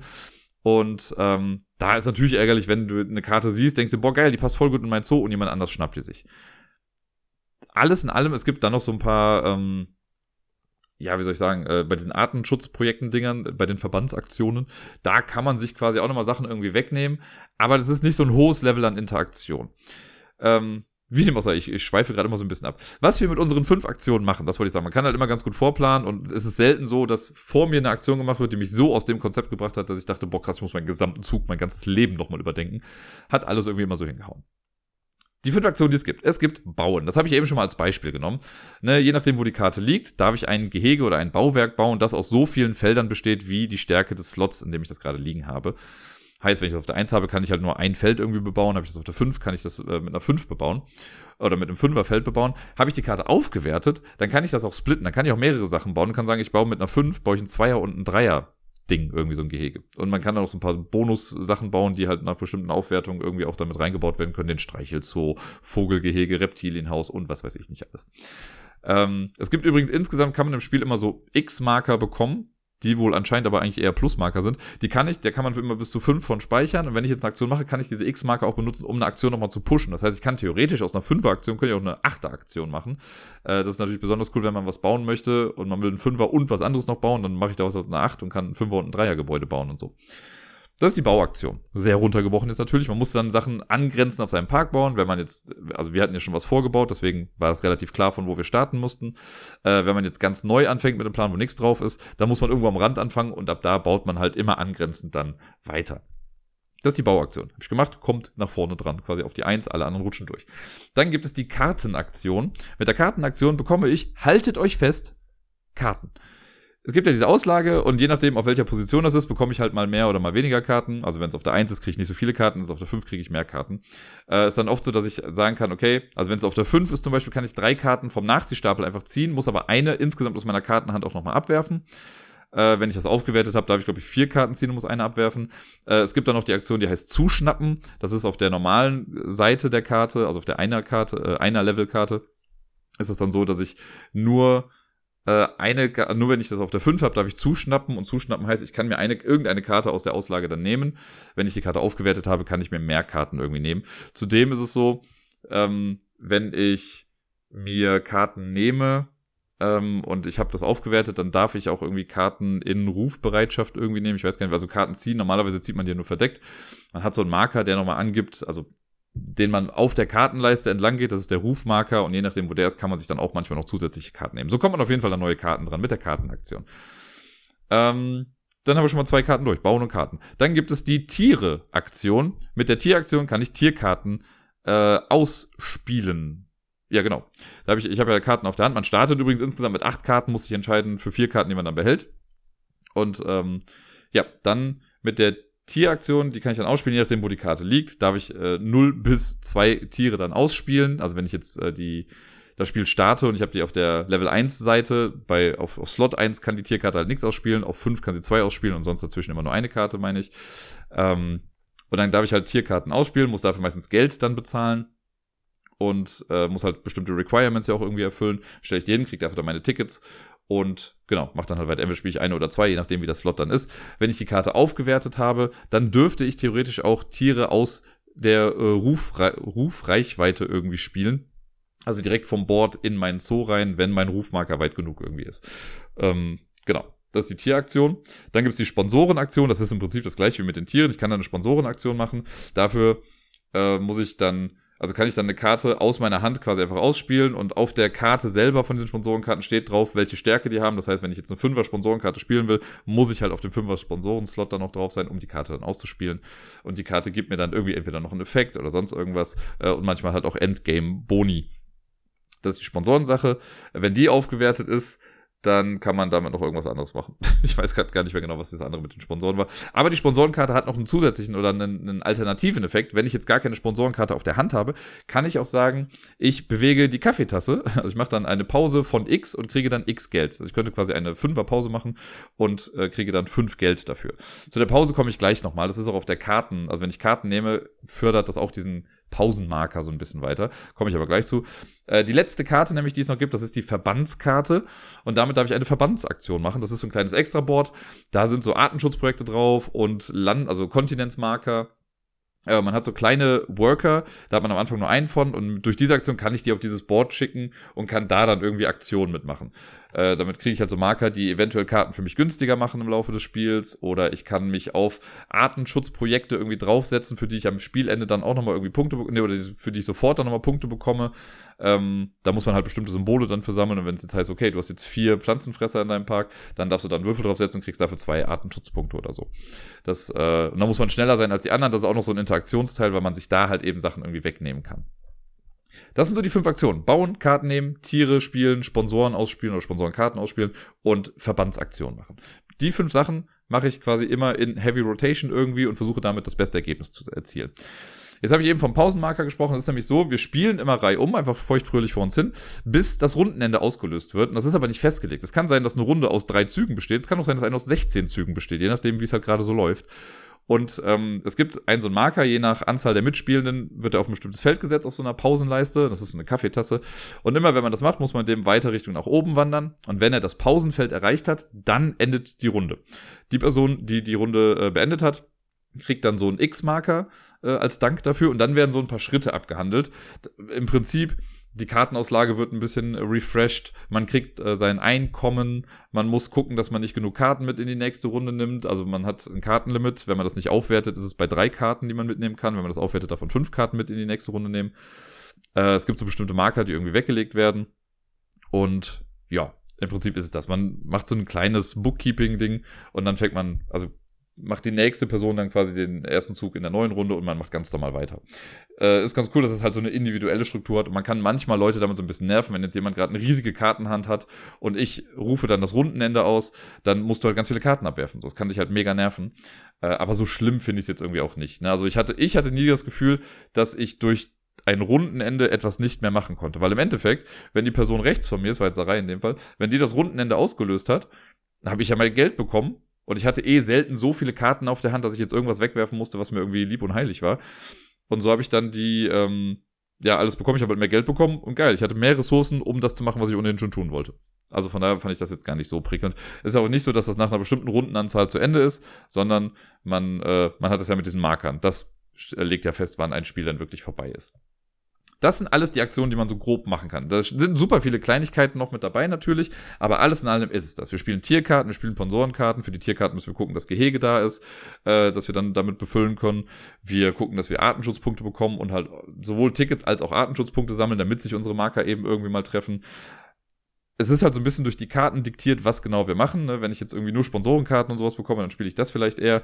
Tierkarten muss man halt gucken. Also vielleicht stürze ich mich dann mehr auf die Artenschutzsachen und versuche die Leiste dann voll zu machen äh, und gar nicht so viele Tickets zu generieren. Das, äh, ja, kann man, glaube ich, im Vorfeld gar nicht wissen, weil man halt nicht weiß, was für Karten man irgendwie hat. Deswegen ist es auch schwierig, sich dann auf irgendeine bestimmte Strategie zu Beginn des Spiels festzulegen.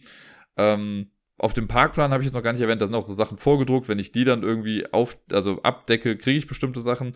Das ist auch so ein, also gar nicht jetzt speziell auf dieses Spiel betrachtet, sondern generell eine Sache in Game Design, die mir nicht so gut gefällt. Ich glaube, das ist aber auch wirklich eher ein Ich-Problem und nicht so ein Spielproblem per se. Aber mir fällt es immer nicht ganz so einfach oder leicht, wenn ich ein Spiel spiele, ich decke Sachen ab und bekomme dann Sachen basierend auf den Sachen, die da drunter liegen. Mein Gedächtnis funktioniert so nicht. Das ist auch bei Bärenpark zum Beispiel so.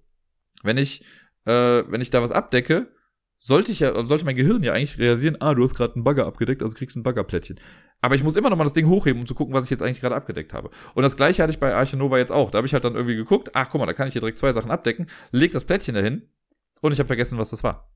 Und dann musste ich es wieder hochheben und gucken, ach guck mal, jetzt waren die beiden Sachen wieder hingelegt und dann habe ich das eine genommen, nochmal zur Sicherheit gucken, was das andere war. Mhm. Für mich, für mich, für die Usability wäre es viel cooler, wenn das so kleine Plättchen einfach wären, die man auf den Parkplan drauflegt und wenn ich jetzt was da hinlege, dann nehme ich die Plättchen runter, habe die vor mir liegen und sehe dann, was ich da habe und muss nicht nochmal irgendwie hochheben oder so. Wie gesagt, ist mehr so mein Usability-Problem und nicht äh, generell so ein Spieleproblem, weil es gibt ja in mehreren Spielen, dass man Sachen abdeckt und bekommt dann Sachen. Hier ist mir das nur wieder aufgefallen, dass das für mich, dass ich damit Schwierigkeiten habe. Das heißt, wenn man mir einen Gefallen tun möchte, macht man das irgendwie anders. Ähm, ja, was habe ich noch über das Spiel zu sagen? Ich finde ein paar Sachen äh, also ich habe ja schon viel erzählt darüber. Was ich ein bisschen seltsam fand und wo sich der Sinn nicht so ganz äh, erschlossen hat, ist, dass alle Effekte auf den Tieren doppelt im Prinzip draufstehen. Also alle Tiere haben, oder viele Tiere haben so einen besonderen Effekt. Ne? Es gibt zum Beispiel, mir fällt schon gar nicht mehr ein, Sonnenbaden. Es gab ein paar Reptilien oder so, die hatten Sonnenbaden als Aktion. Und dann spielst du eine Karte, steht dann drauf Sonnenbaden 2 Was im Prinzip bedeutet, du darfst dann aus deiner Hand bis zu zwei Karten verkaufen und kriegst vier Geld für jede Karte. Das gleiche steht aber halt auch nochmal als Text auf der Karte drauf. Und dann frage ich mich, warum entscheidet man sich nicht für eins?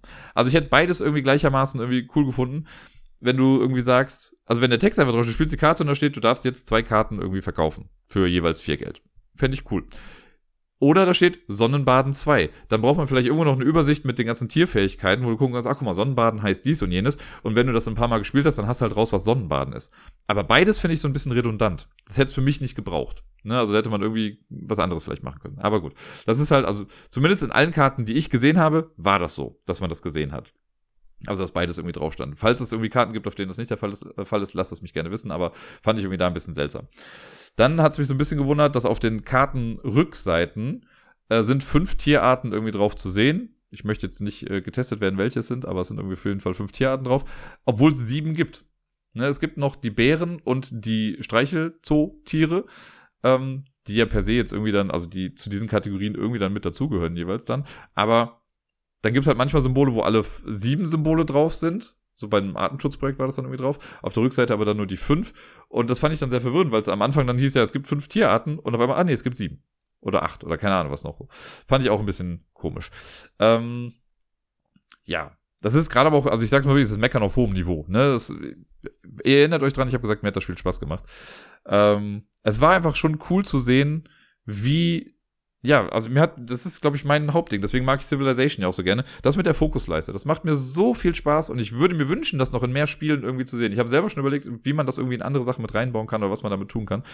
Weil das fand ich echt, ja, es hat Spaß gemacht. Auch zu gucken dann, okay, wenn ich die Karte aufwerte, dann kann ich die Aktion später machen, aber das und da müsste ich darauf verzichten und so dass dieses kleine Zusammenspiel, seine kleine eigene Engine oder die eigene kleine Reihenfolge, irgendwann hat man halt auch so eine gute Reihenfolge dann drauf, so, dass man vielleicht auch wirklich immer die Fünferkarten benutzen kann und halt immer stärkere Aktionen macht. Das, das macht Bock, das irgendwie für sich so rauszufinden.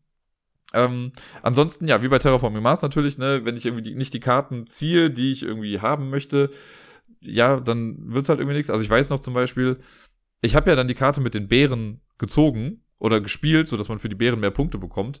Und dann hat, glaube ich, ich weiß gar nicht mehr, ob es Sarai oder äh, der Pöppelwolf war, äh, hat irgendwie eine Bärenkarte gezogen, aber hat sie dann abgelegt. Aber ich glaube, sonst wurde keine Bärenkarte aufgedeckt, irgendwie, zumindest nicht in der Mitte.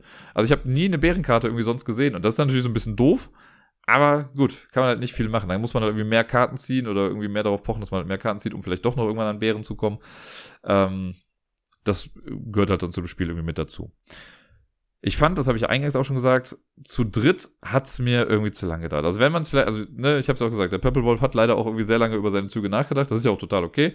Ähm, manchmal so ein bisschen vielleicht zu sehr zerdacht, glaube ich. Ähm, was, glaube ich, aber auch normal ist, wenn man das sonst mehr solo spielt, wo man ja eher für sich dann irgendwie ist und dann spielt man auf einmal mit richtigen Menschen am Tisch. Äh, dann kann das natürlich schon mal irgendwie dazu führen. Und bei Sarai und mir hatte ich so ein bisschen das Gefühl, so das float ganz gut. Also da kann ich mir voll gut vorstellen, dass man das halt irgendwie aufbaut, äh, ne, und beide spielen das dann vielleicht sogar in, weiß nicht, einer Stunde, anderthalb Stunden vielleicht dann einmal eine Partie irgendwie runter. Terraforming Mars haben wir auch relativ flott dann irgendwann mal hinbekommen. Deswegen glaube ich, dass das hier genauso gut irgendwie geht.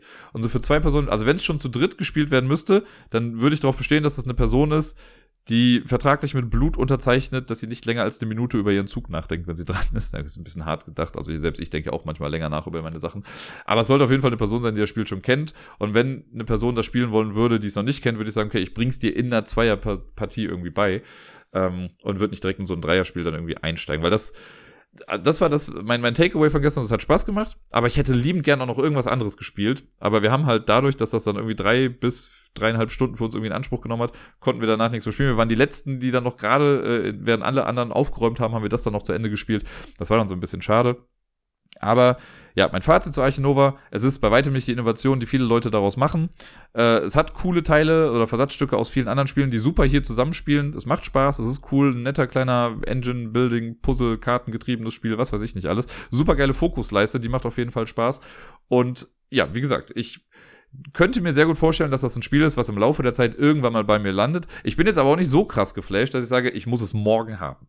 Das möchte ich noch dazu sagen. Ansonsten danke, dass ihr zu meinem TED Talk gekommen seid und äh, wir machen dann mal weiter hier.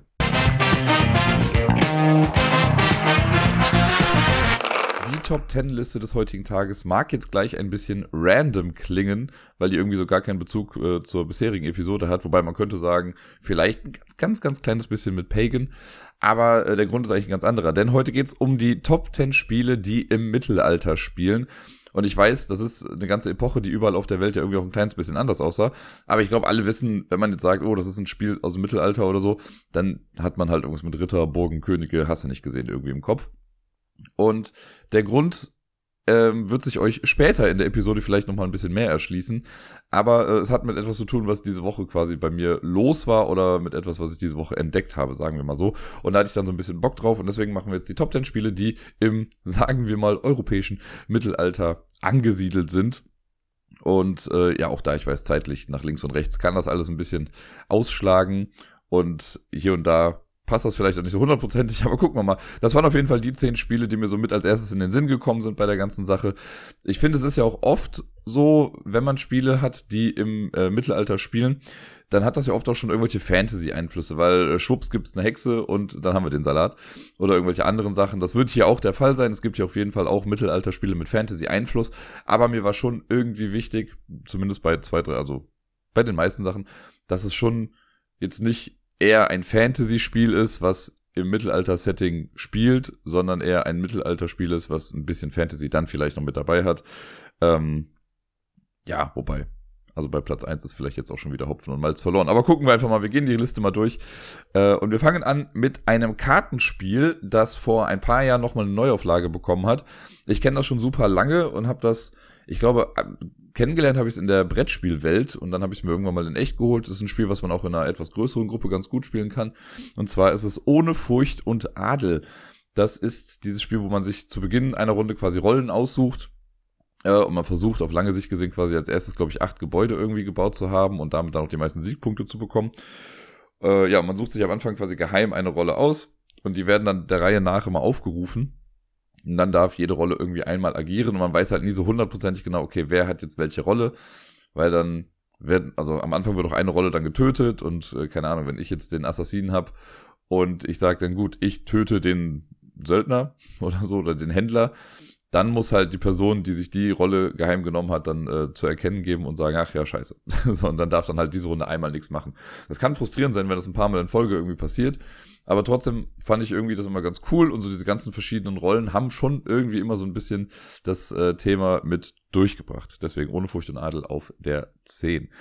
Auf der 9, da haben wir schon so ein Spiel, was jetzt so ein bisschen, also eigentlich ein sehr abstraktes Spiel ist, aber ich fand es irgendwie mal ganz cool und irgendwie hat so ein kleines bisschen gepasst und ja, mit dem Cover. Das war, ähm, ich glaube, in der ersten Welle der ja, Familienspiele oder etwas gehobeneren Familienspiele von Haber. Die haben ja sonst, sage ich mal, eher so diese Kinderspiele und sowas gemacht und dann haben die vor ein paar Jahren angefangen, ja auch äh, in Anführungszeichen richtige Spiele rauszubringen. Und eins davon war Abenteuerland. Ähm, wie gesagt, eigentlich ein relativ abstraktes Spiel, wo wir auf so einem Raster spielen. Wir müssen uns von oben links nach unten rechts bewegen. Also wenn man dran ist, kann man seine Dudes äh, entweder nach rechts oder nach unten bewegen. Und es werden so nach und nach äh, Plättchen immer aufgedeckt. Da haben wir so einen Kartenstapel und wo, da sind halt alle Felder in diesem Raster drauf und da spawnen dann bestimmte Sachen, die versucht man dann einzusammeln und gegen Monster zu kämpfen und sonst irgendwie was. Das ist halt auch so minimalster Fantasy-Einfluss. Aber irgendwie fand ich es ganz cool. Es gab ja noch eine Erweiterung dazu, die ich dann nie gespielt habe. Die hat das Ganze dann, glaube ich, auch noch in ein kooperatives Spiel irgendwie verwandelt. Ähm, ja, aber irgendwie fand ich, kommt das Thema da schon so ein bisschen irgendwie durch. Auf der 8 habe ich den zweiten Teil einer Trilogie. Und wenn ihr ein bisschen spieleversiert seid, dann ihr, werdet ihr wahrscheinlich schon wissen, welche Trilogie das ist. Und nein, obwohl es gibt zwei Trilogien mittlerweile. Es ist nicht die rote Trilogie. Es ist äh, die Tore der Welt, meine ich jetzt. Ähm, das ist ja quasi der Nachfolger von einem anderen Spiel, das wir eventuell gleich auch nochmal hier hören. Die Tore der Welt hat, äh, ja, also spielt auch im Mittelalter und basiert auf einem Roman von Ken Follett. Und was cool an dem Spiel ist, äh, ist dieser ja, Kartenauswahlmechanismus. Man hat immer, wenn man äh, aktive Person ist in einer Runde, dann sieht man eine Karte. Da steht erstmal so ein Event irgendwie drauf, den man abhandelt. Und dann muss man die Karte aufs Feld legen, also aufs Board legen. Und die Ausrichtung dabei ist ganz wichtig, weil in jeder Ecke dieser Karte ist dann irgendwie eine Ressource oder ein Goodie, was man bekommt. Und durch die Platzierung lege ich quasi fest, wer was bekommt. Ne, also wenn ich jetzt mir die Ecke mit dem Siegpunkt äh, zuschustere, dann kriege ich halt den Siegpunkt. Aber die anderen Ecken zeigen dann halt auf die anderen Mitspielenden. Und die kriegen dann halt auch das. Und wenn ich jetzt verhindern möchte, dass jemand was Bestimmtes bekommt, darf ich mir halt nicht den Siegpunkt vielleicht geben und muss es so drehen, dass jemand anders vielleicht den Siegpunkt bekommt, aber ich dann die Ressource bekomme, die eigentlich jemand anders sonst bekommen hätte, hätte ich mir den Siegpunkt gegeben. Sehr coole Entscheidung. Es macht echt Spaß, damit rumzuspielen. Es gab irgendwann mal auch, also man macht noch eine ganze Menge andere Sachen. Man sammelt halt Ressourcen, baut kleine Häuser und was weiß ich nicht alles und hat so verschiedene Bauwerke, die man dann, äh, an denen man sich beteiligen kann. Und äh, es gab irgendwann später nochmal so eine abgespeckte Version als Kartenspiel, die auch irgendwie funktioniert hat. Die war halt dann nur noch runtergebrochen auf dieses, wie platziere ich eine Karte. Äh, man hat gar nichts anderes mehr großartig gemacht und hat dann Ressourcen von A nach B irgendwie hin und her geschoben. Das hat auch funktioniert, aber das große Brettspiel, das äh, habe ich auch noch hier und würde ich auch in der Tat gerne nochmal irgendwann spielen. Auf der 7, und das ist jetzt so ein gefährliches Ding, aber da habe ich Orléans draufgepackt. Wohlwissend, dass es vielleicht gar nicht mehr so richtig ins Mittelalter passt, wie auch immer. Äh, aber ich finde, auch hier so mit den ganzen Figuren, also den, den Personenchips oder den, ich habe diese Deluxe-Version, da zieht man ja diese großen Miepel, was übrigens eine arschige Arbeit war, die alle zu bekleben. Äh, die zieht man dann aus dem Beutel raus und so. Und da gibt's ja auch Ritter, Bauern, Mönche, Gelehrte, hast du nicht gesehen. Und auch wenn das auch wieder eigentlich so ein Eurogame ist und relativ abstrakt, weil wir gucken eigentlich nur, ob wir die richtige Farbe irgendwie ziehen und packen das irgendwo drauf, finde ich schon also ich erwische mich bei dem Spiel eher, dass ich die Begrifflichkeiten aus dem Spiel benutze und nicht einfach sagen, oh, ich brauche noch einen roten, sondern oh, ich brauche noch einen Ritter. Und ich finde das immer so ein Anzeichen dafür, dass das Thema in dem Spiel halt irgendwie ganz gut durchkommt. Deswegen Orléans auf der 7. Wobei, also es kommt immer drauf an. Manchmal finde ich Orléans auch richtig geil, dann wäre es wahrscheinlich noch ein bisschen weiter oben. Aber jetzt in dem Kontext habe ich es mal da angesiedelt. Auf der 6 habe ich ein Legacy-Spiel gepackt und zwar The Rise of Queensdale. Äh, mit dem ich eine ganze Menge Spaß hatte. Ich, also Legacy-Spiele fand ich ja schon immer ganz cool und wir haben das damals zu viert gespielt. Es waren äh, meine einer, Gerda, Pier und Bayer. Wir haben äh, uns ja immer wieder regelmäßig getroffen und dann die Kampagne durchgespielt und es war einfach ein cooles Erlebnis. Also zu sehen, wie das äh, Spiel sich so generell entwickelt. Es war natürlich ein super äh, lustiges Gimmick mit diesem äh, dem königlichen Pömpel, Pöppel, wie auch immer, um die Teile so rauszuholen. Ähm, ja, da hatten wir eine coole Zeit und das Ganze ist ja auch so ein bisschen angesiedelt im Mittelalter. Man muss ja hier und da äh, mit klassischen Szenarien, sage ich mal, aus dem Mittelalter auch kämpfen, seien es Ratten oder die Pest oder was weiß ich auch immer. Das, äh, ja, hat uns eine Menge Freude bereitet und ich fand, das äh, war eine coole Welt, in die man da so eingetaucht ist. Dann auf der 5 einspielen. Das hat in der Version, in der ich es gespielt habe, äh, krasse Fantasy-Anleihen, äh, nämlich ist es Stronghold weil da haben wir ja quasi eine Burg, die beschützt werden muss. Das ist ein Zwei-Personen-Spiel und zwar ein, ein ziemlich cooles, was ich, ich habe es bisher nur einmal halt spielen können. Ähm, eine Person spielt quasi die Burg und versucht diese Burg zu beschützen und auf der anderen Seite gibt's dann die äh, Invasoren, und das sind in dem Fall dann halt Orks und hast du nicht gesehen, irgendwelche komischen Monster, die versuchen dann eine Burg einzunehmen. Und äh, beide haben halt andere Mechanismen, mit denen sie spielen. Bei der Burg, also ich krieg's auch gar nicht mehr so ganz zusammen, aber ich weiß, da hat man noch so Zeitmarker, die man irgendwie platziert. Und äh, erst nach einer gewissen Zeit sind bestimmte Sachen fertig und können dann aktiviert werden. Und als Ork-Spieler oder böser Spieler zieht man, glaube ich, Sachen immer aus einem Beutel und muss sie dann irgendwie platzieren. Glaube ich jetzt. Das ist alles nur noch gefährliches Halbwissen. Äh, aber ich finde mit dem Cover und das ganze Setting und so, so eine coole Burg Invasion. Das äh, passt einfach sehr gut in dieses ganze Setting, hat aber wie gesagt hier jetzt auch so ein bisschen Fantasy-Anleihen. Äh, dann kommen wir zu Platz 4. Platz 4 ist der erste Teil der Trilogie, die ich eben angesprochen habe. Tore der Welt war der zweite Teil. Der erste Teil ist natürlich die Säulen der Erde, ebenfalls basierend auf Ken Follett. Äh, ich kann auch schon mal direkt sagen, der dritte Teil wird es nicht hier reinschaffen, den fand ich einfach nur scheiße. Das äh, Fundament der Ewigkeit fand ich als Spiel so langweilig und so belanglos irgendwie, das hat mir absolut nicht gefallen. Äh, die Säulen der Erde ist richtig cool. Das ist so ein ja, im Prinzip ein Worker-Placement-Spiel. Wir versuchen, alle irgendwie in dieser Kathedrale ja mitzubauen. Und wer sich am besten irgendwie an dem Bau der Kathedrale beteiligt, der gewinnt dann das Spiel. Man sammelt im Prinzip einfach nur Siegpunkte. Und äh, dieser Auswahlmechanismus am Anfang, der ist halt super interessant. Man hat da so einen so einen Halbkreis und die aktive Person, also die, ähm, wer die Runde beginnt, hat einen Beutel in der Hand und da sind verschiedenste, also ein Pöppel von uns allen drin, ich glaube drei Stück. Und dann greift man den Beutel rein und zieht einen raus. Also es kann auch sein, dass die Person, die gerade am Zug ist, gar nicht den eigenen rauszieht, sondern meinen vielleicht. Und dann muss ich entscheiden, möchte ich den jetzt sofort einsetzen oder warte ich? Denn wenn ich ihn jetzt einsetzen möchte, dann muss ich den jetzt gerade höchsten angezeigten Preis auf so einer Leiste, auf diesem Halbkreis dann irgendwie anzeigen, äh, bezahlen, meine ich. Ähm, und das ist dann der Regel, glaube ich, am Anfang halt irgendwie zwölf Geld oder sowas. Und das ist relativ teuer. Deswegen kann ich denen dann auch sagen, nö, ich platziere den oder ich warte. Dann wird der da draufgelegt und die äh, nächste, der nächste Pöppel wird rausgeholt. Und das macht man so lange, bis jemand dann sagt, okay, jetzt bezahle ich. Und dann darf er den auch direkt irgendwo einsetzen.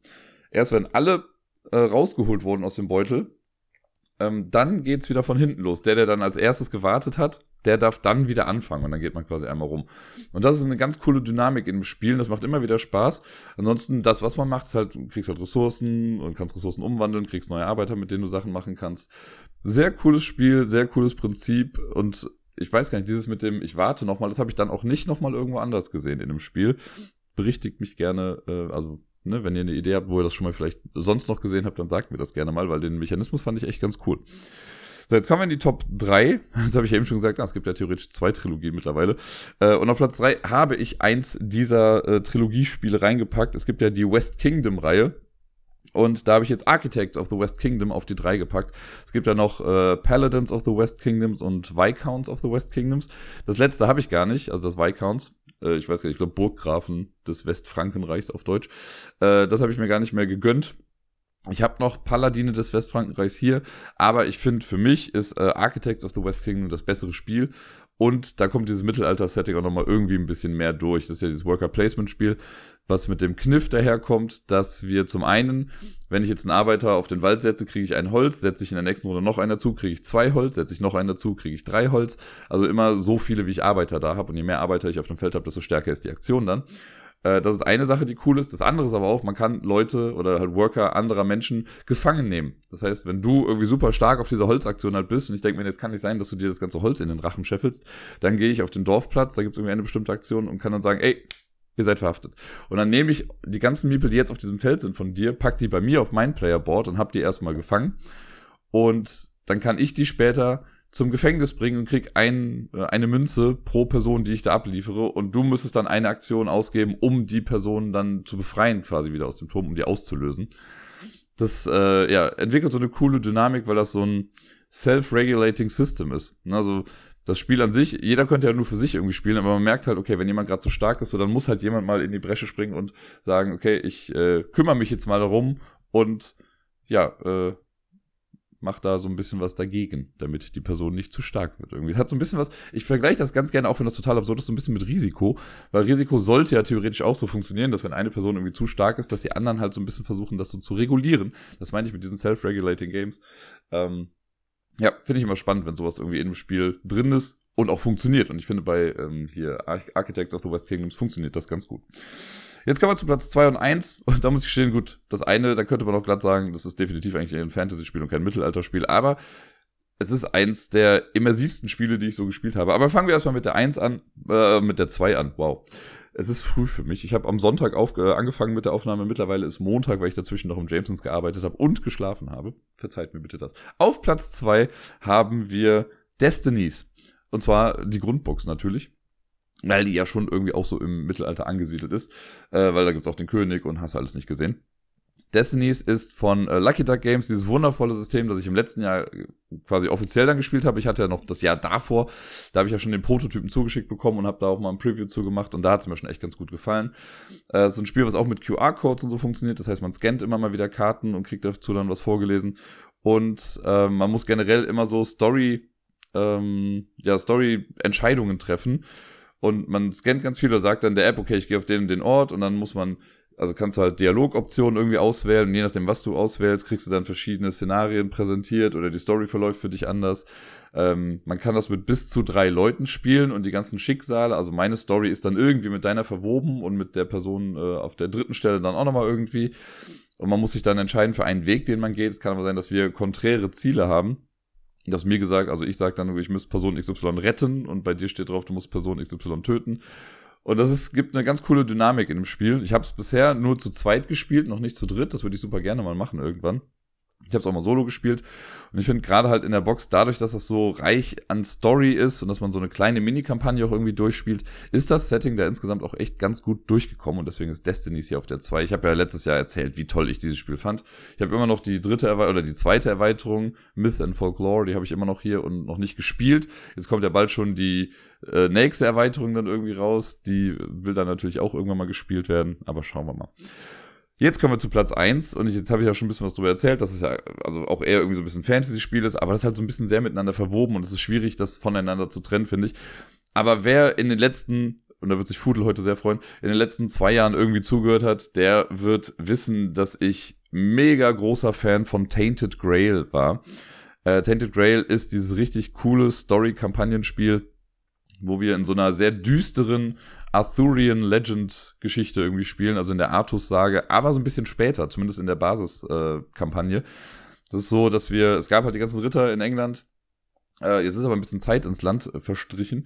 Und äh, ja, es gibt auf dieser Insel gibt's die Weirdness, aber mit Y irgendwie. Das ist ein komischer Nebel, der sich da ausbreitet. Und in diesem Nebel passieren komische Dinge.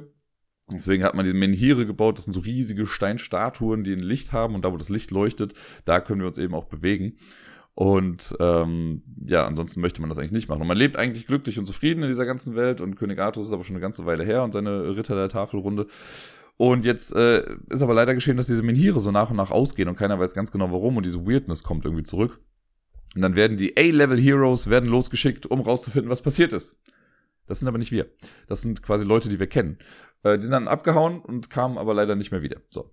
Und dann hat man dann die B-Level-Leute geschickt, die gesagt haben, na gut, dann sollten wir vielleicht mal gucken, was da los ist. Und auch die kamen nicht mehr wieder. Und dann hat man gesagt, ey du, komischer Bauer, komm mal her. Mach doch mal bitte was. Man fühlt sich dann selbst quasi dazu berufen. Man kann einen von vier Charakteren auswählen oder fünf, wenn man die Erweiterung noch hat. Ähm, und dann kann man sich auf den Weg machen und halt herausfinden, was ist dann eigentlich mit den ganzen coolen Leuten passiert. Wir sind also gar im Leben nicht erste Wahl. Wir können auch gar nicht so super viel. Wir haben alle unsere Flaws machen uns jetzt aber auf den Weg und versuchen herauszufinden, was mit den äh, mit unseren Mentoren quasi irgendwie auch geschehen ist. Und wir versuchen generell natürlich herauszufinden, was ist gerade los in der Welt. Und ich hatte ja echt meine Probleme mit dem Einstieg ich habe irgendwie, glaube ich, dreimal versucht anzufangen und es hat äh, nicht Klick gemacht, aber dann, als es Klick gemacht hat, habe ich es ja quasi so gesehen in einem irgendwie durchgespielt und ich fand die Story so genial. Man hat ja auch wirklich so ein Storybuch, das heißt, man liest wirklich auch Geschichten durch, man liest äh, Dialoge durch und es hat so diese Adventure-Anleihen, das heißt, ich kann zu einem Ort gehen, an dem erstmal nichts passiert, aber wenn ich dann mit einem bestimmten Item vielleicht hingehe, dann passiert was oder wenn ich Wissen errungen habe, dann äh, verläuft die Geschichte dann irgendwie anders. Man kann manchmal auswählen, wie ein Kapitel zu Ende gebracht wird. Dann wird gesagt, okay, keine Ahnung, du kriegst als Beispiel, du kriegst irgendwie eine Medaille, bring die Medaille in dieses Königreich, dann machst, geht die Story so weiter oder bring sie in das andere Königreich, dann geht sie so weiter. Oder du findest einen anderen Weg, wie das Kapitel zu Ende gebracht wird. Das war ja das, was so mindblowing war für mich, dass man, dass es auch so, ich sag mal, versteckte Ausgänge gibt, Hidden Exits, äh, um ein Kapitel zu beenden, die das dann auf eine unvorhergesehene Art und Weise irgendwie weitertreiben. Das hat so viel Spaß gemacht, dieses Spiel ich war ja richtig traurig, als die Kampagne dann vorbei war. Und seitdem denke ich mir ja auch so, okay, ich habe ja noch zwei weitere Kampagnen hier. Es gibt ja noch die, ich weiß gar nicht mehr, wie es heißt, Last Night und Age of Heroes oder so, oder Age of Knights. Ähm, die Kampagnen, eine spielt halt 400 oder 600 Jahre vor den Geschehnissen in der Basiskampagne und die andere dann dementsprechend 400 oder 600 Jahre danach. Also, dass man so ein, eine riesige Zeitspanne quasi abdeckt mit den Events, die irgendwie auf diesem Kontinent geschehen sind. Und ja, ich fand dieses Setting insgesamt hat mich sehr, sehr gepackt und das Mittelalter-Setting kommt super durch. Wie gesagt, hier nochmal ein bisschen mehr oder verstärkt eigentlich mit Fantasy-Einflüssen und sowas. Aber trotzdem war das so eins der immersivsten Mittelalterspiele, die ich so gespielt habe. Und deswegen ist Tainted Grail auf der Eins gelandet.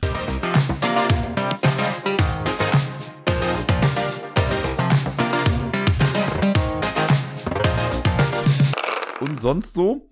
Ja, letzte Woche ist ein kleines bisschen was passiert. Ich habe erstmal gedacht, so, okay, es war gar nicht so viel und dann sind aber doch so ein paar Kleinigkeiten zusammengekommen auf meiner kleinen schlauen Liste hier. Und ich fange mal an mit Miepel. Mit Miepel habe ich letzte Woche viel Zeit verbracht. Die hat, glaube ich, dreimal oder viermal bei mir geschlafen. Ich weiß schon gar nicht mehr. Und wir haben am äh, Dienstag und am Mittwoch sind wir auf die Kirmes gegangen. Das war äh, recht spannend. Miepel liebt ja Karussells und was weiß ich nicht alles. Und ist so ein kleiner Adrenalin-Junkie, wenn es darum geht. Das ist echt ganz süß. Der hat dieses Mal auch echt viel ausprobiert. Waren erst Dienstag da, da hat die was später aufgemacht, es war ja Feiertag hier in NRW. Haben erst den Tag so ein bisschen miteinander verbracht äh, und ab 18 Uhr hat das dann aufgemacht. Das war ganz cool, weil dann ist es ja schon dunkel jetzt gewesen und die ganzen Lichter waren da an, das fand sie ganz cool. Und sie wollte unbedingt auf alles gleichzeitig drauf. Wir haben am Dienstag nur eine kleine Runde gemacht, weil am Dienstag war halt äh, alles normal mit Preisen ausgeschildert.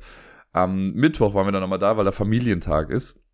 Und da konnten wir dann ein bisschen günstiger auf die ganzen Sachen draufgehen. Da kostet dann alles nur die Hälfte und ich finde, das geht dann irgendwie voll klar.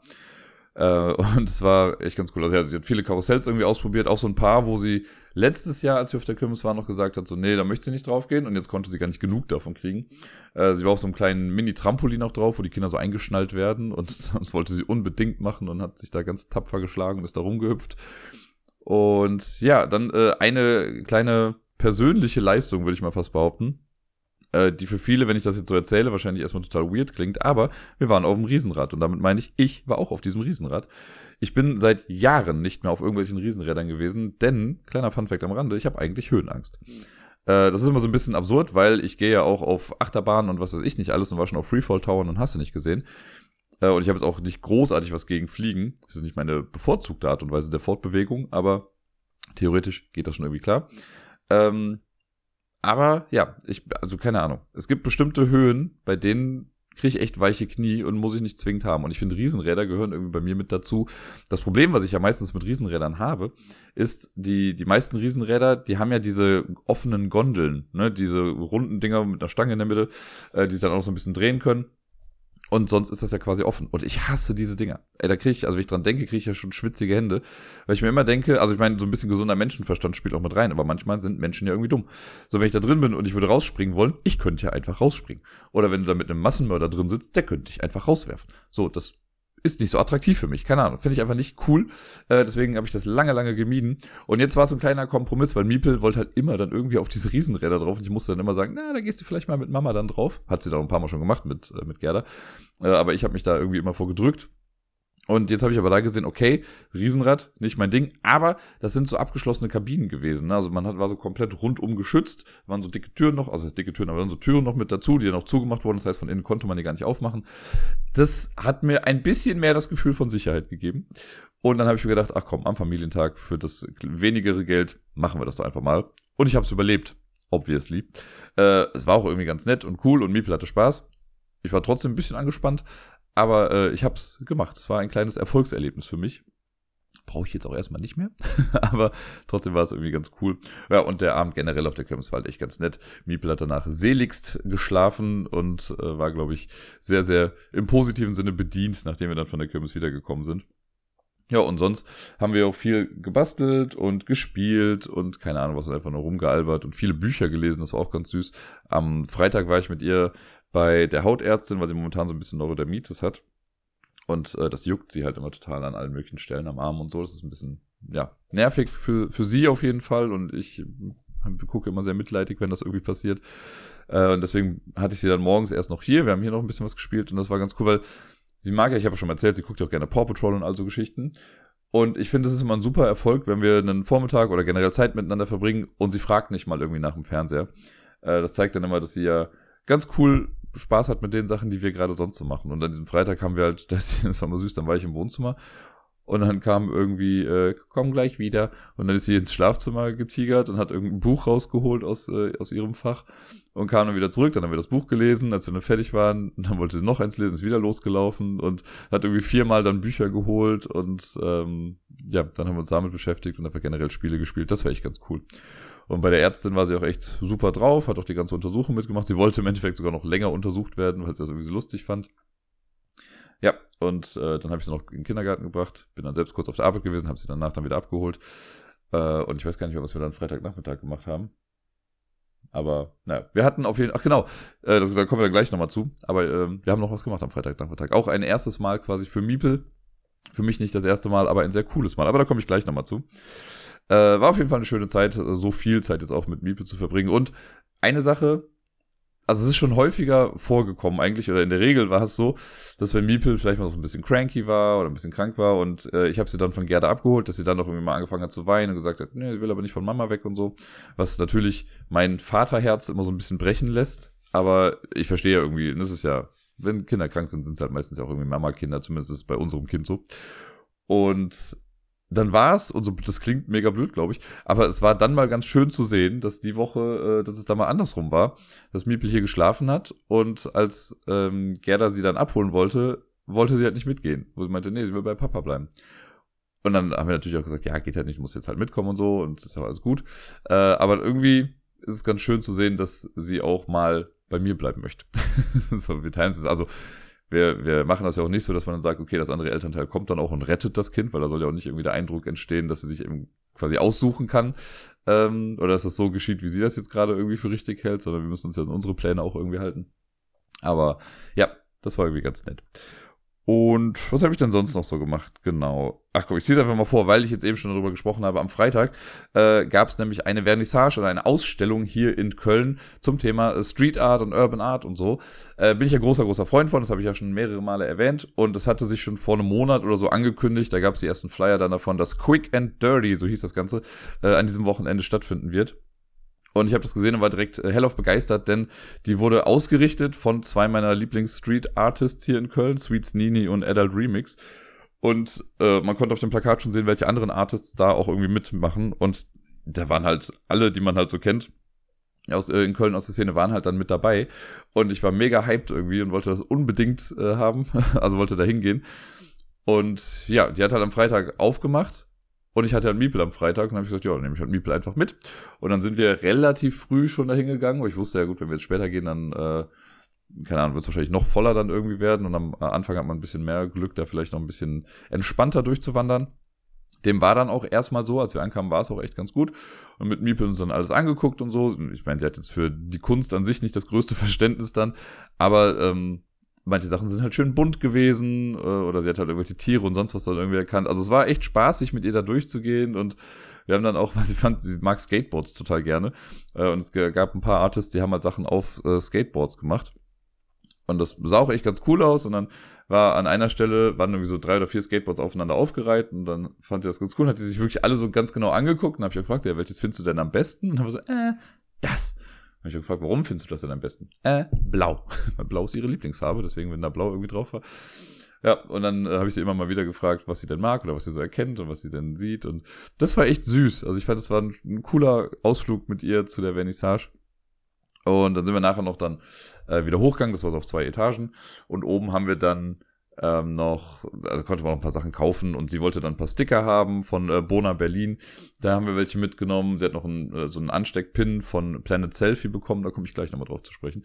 Und ähm, was haben wir da noch? Ach so, genau, von Cinderella Bones haben wir auch noch ähm, Sticker geholt. Das wird euch jetzt wahrscheinlich alles nicht so viel sagen, aber das sind alles Leute, die ich sehr abfeier, die ich cool finde und ich mag die Street Art von denen sehr gerne.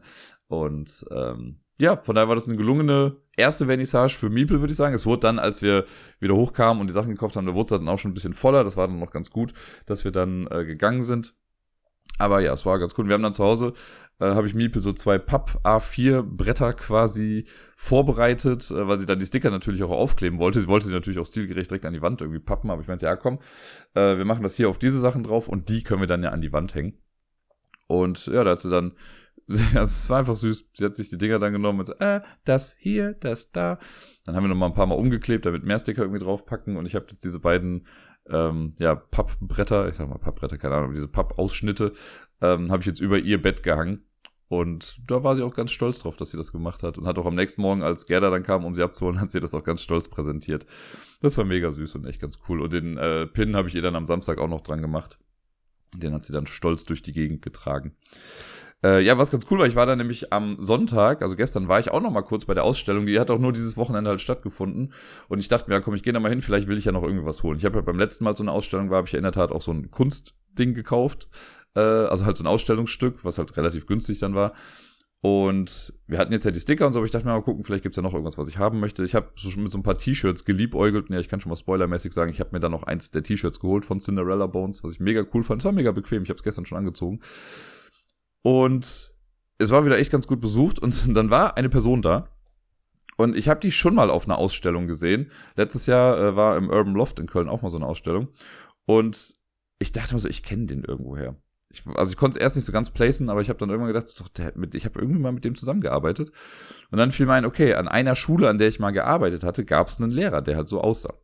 Und der war gestern wieder da und ich habe nochmal so geguckt und dachte, ach komm, fuck it, ich gehe jetzt einfach mal hin. Und dann habe ich ihn gefragt, so, weirde Frage, ganz kurz, aber hast du mal an der und der Schule gearbeitet als Lehrer? Und meinte er, ja. Und dann habe ich halt, also dann fiel mir halt auch der Name ein, meinst du, bist du der und der? Und er, ja, krass. Und dann meinte er, ich kenne dich doch auch irgendwer. Meinte, ja, ich habe auch an der Schule halt gearbeitet, in der Mittagsbetreuung, die habe ich da geleitet. Meinte, ach ja, genau, da in dem Nebengebäude und so. Äh, und dann haben wir erstmal so ein bisschen gequatscht, was wir jetzt gerade so alles machen. und äh, halt auch natürlich über die Ausstellung auch ein bisschen gequatscht. Und dann so ganz nebenbei erzählt er mir, dass er halt der Typ ist, der da gerade ausgestellt ist. Also einer von den, den Artists. Ähm, also ich kann sagen, dass es Planet Selfie ist.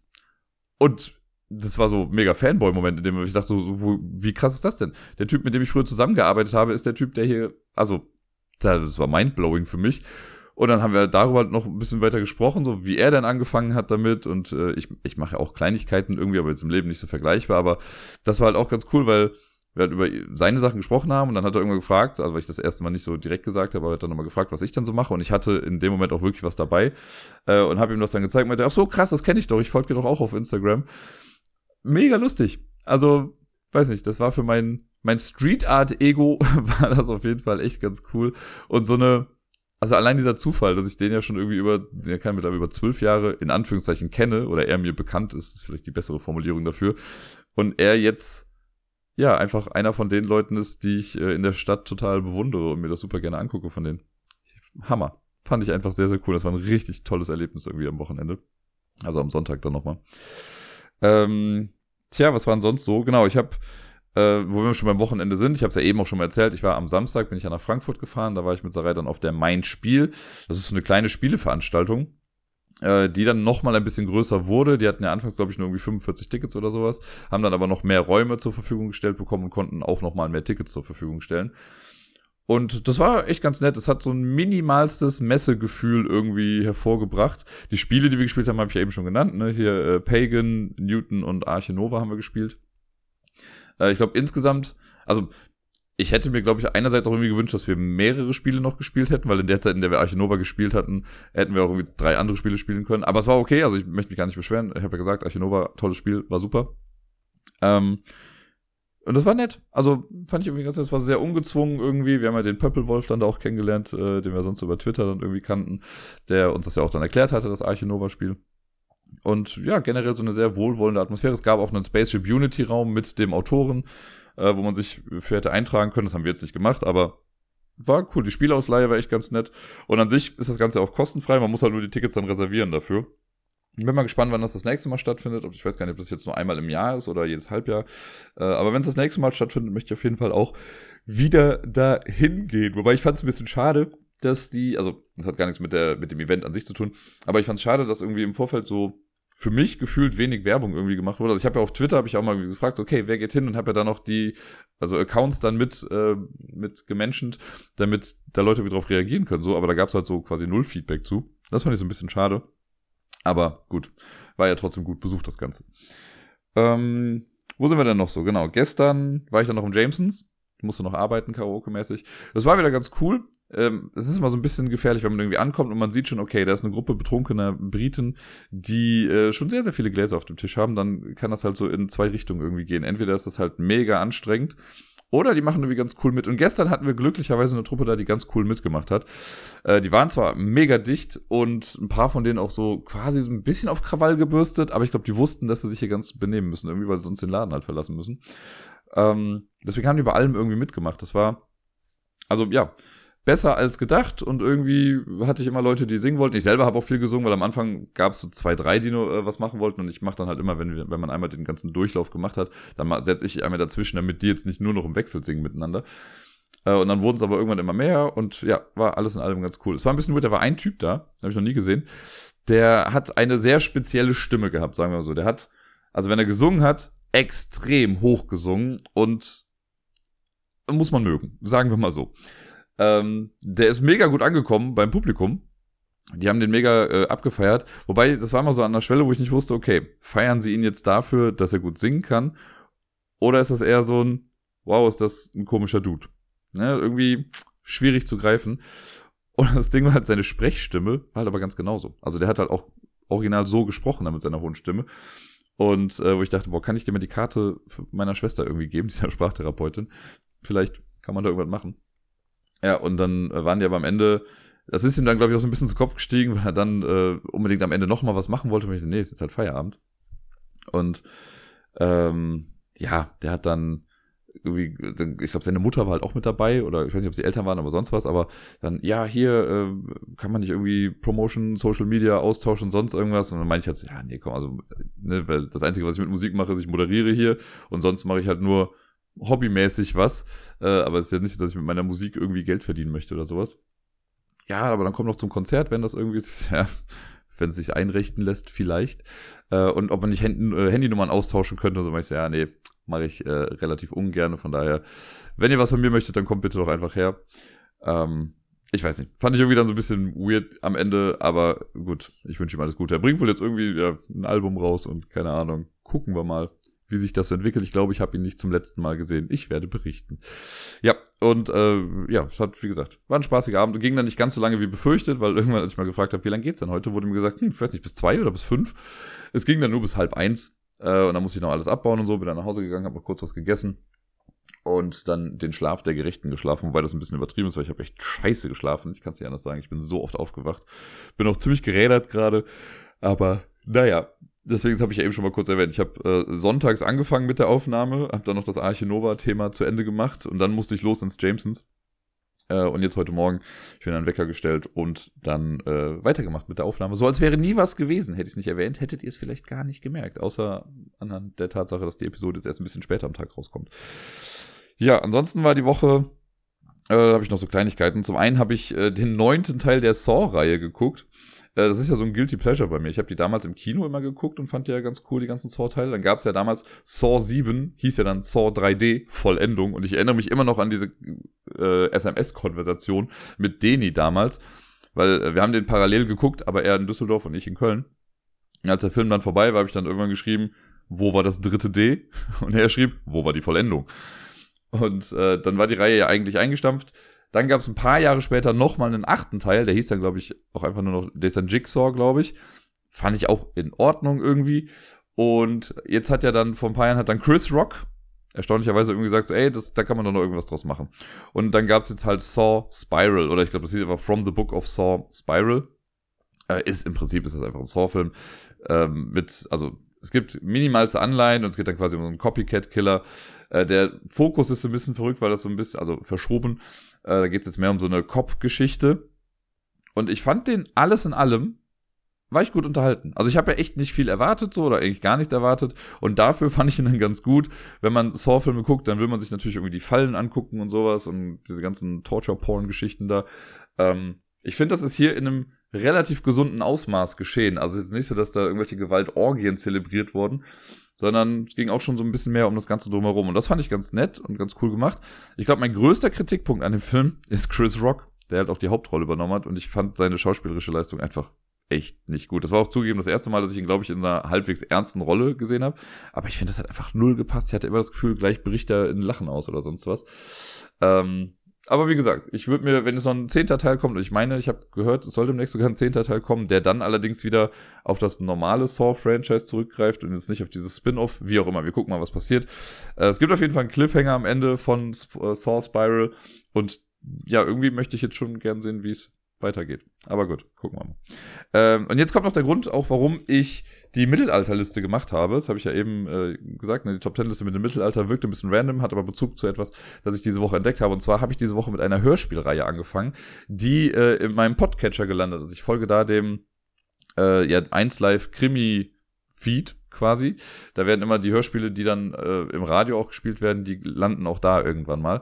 Und die haben jetzt auf einen Schlag acht Episoden von Gräuel veröffentlicht. Und das äh, klang erstmal so wie so ein Mittelalter-Krimi. Und da habe ich die erste Folge von gehört und war total hooked. Es ist ganz oft so, Sarai macht ja immer wieder lustig drüber, dass ich, äh, wenn ich mich ins Bett lege, schlafe ich in der Regel relativ schnell ein. Ne, wenn mich sonst irgendwie nichts beschäftigt oder so, dann kann ich halt mich irgendwie hinlegen und bin in fünf Minuten weg. Und ich mache mir ja noch oft irgendwie einen Podcast an oder ein Hörspiel und sonst was und krieg davon auch nicht mehr so viel mit. Ne? Also ich mache das an, manchmal wache ich dann auf und denke mir, okay, habe ich überhaupt noch auf Play gedrückt? Ich weiß es nicht. Und hier habe ich es immerhin geschafft, 40 Minuten von 50 durchzuhalten. Und fand das echt ganz gut und habe jetzt äh, am Wochenende, als ich dann nach Frankfurt und zurückgefahren bin, habe ich dann noch weitere Teile gehört. Ich habe, glaube ich, insgesamt bin ich jetzt bei, ich glaube jetzt bei Episode 5 davon, von 8. Und es macht richtig Spaß und irgendwie die Sprecher sind ganz cool. Das Ganze ist halt dieses Mittelalter-Setting. Äh, es fängt halt damit an, dass äh, ein, die Tochter des Schmieds, glaube ich, die geht in den Wald und wird getötet. So. Und dann wird sie irgendwie auch gefunden, wird dann in ein Kloster gebracht. Das will, das Kloster will das aber vertuschen. Und der Schmied sucht aber natürlich dann seine Tochter und wird so ein bisschen suspicious und ah, das wird so ein riesiges Ding gerade irgendwie und ich find's, ja, es macht echt Spaß dazu zu hören. Deswegen bin ich gerade sehr in dieser Welt drin von Gräuel. Also es wird äh, G-R-E mit zwei Punkten drüber, U-L geschrieben. Und wer da Bock drauf hat, äh, die, sich diese acht Folgen mal zu geben, äh, hört gerne mal rein. Mir hat es auf jeden Fall sehr viel Spaß bereitet. Ich bin noch nicht durch, mir fehlen, wie gesagt, noch, ich glaube, noch zweieinhalb Folgen jetzt. Und ich bin jetzt schon traurig, dass es bald vorbei sein wird. Ich bin aber auch sehr gespannt, wie es ausgeht, weil jetzt gerade bin ich an so einem Punkt, ähm, die, die machen das halt auch ganz gut. Das hat schon was so Dan Brown Fitzek anleihen, dass jedes Kapitel dann mit so einer mit so einer Revelation dann auch irgendwie endet und man sich denkt, ach, verdammt, ich will jetzt genau weitermachen. Richtig gut. Im, als Buch würde man das als Page-Turner wahrscheinlich irgendwie betiteln. Äh, hier ist es ein Next Episode Clicker. Keine Ahnung. Gefällt mir auf jeden Fall richtig gut. Also eine klare Empfehlung meinerseits dafür.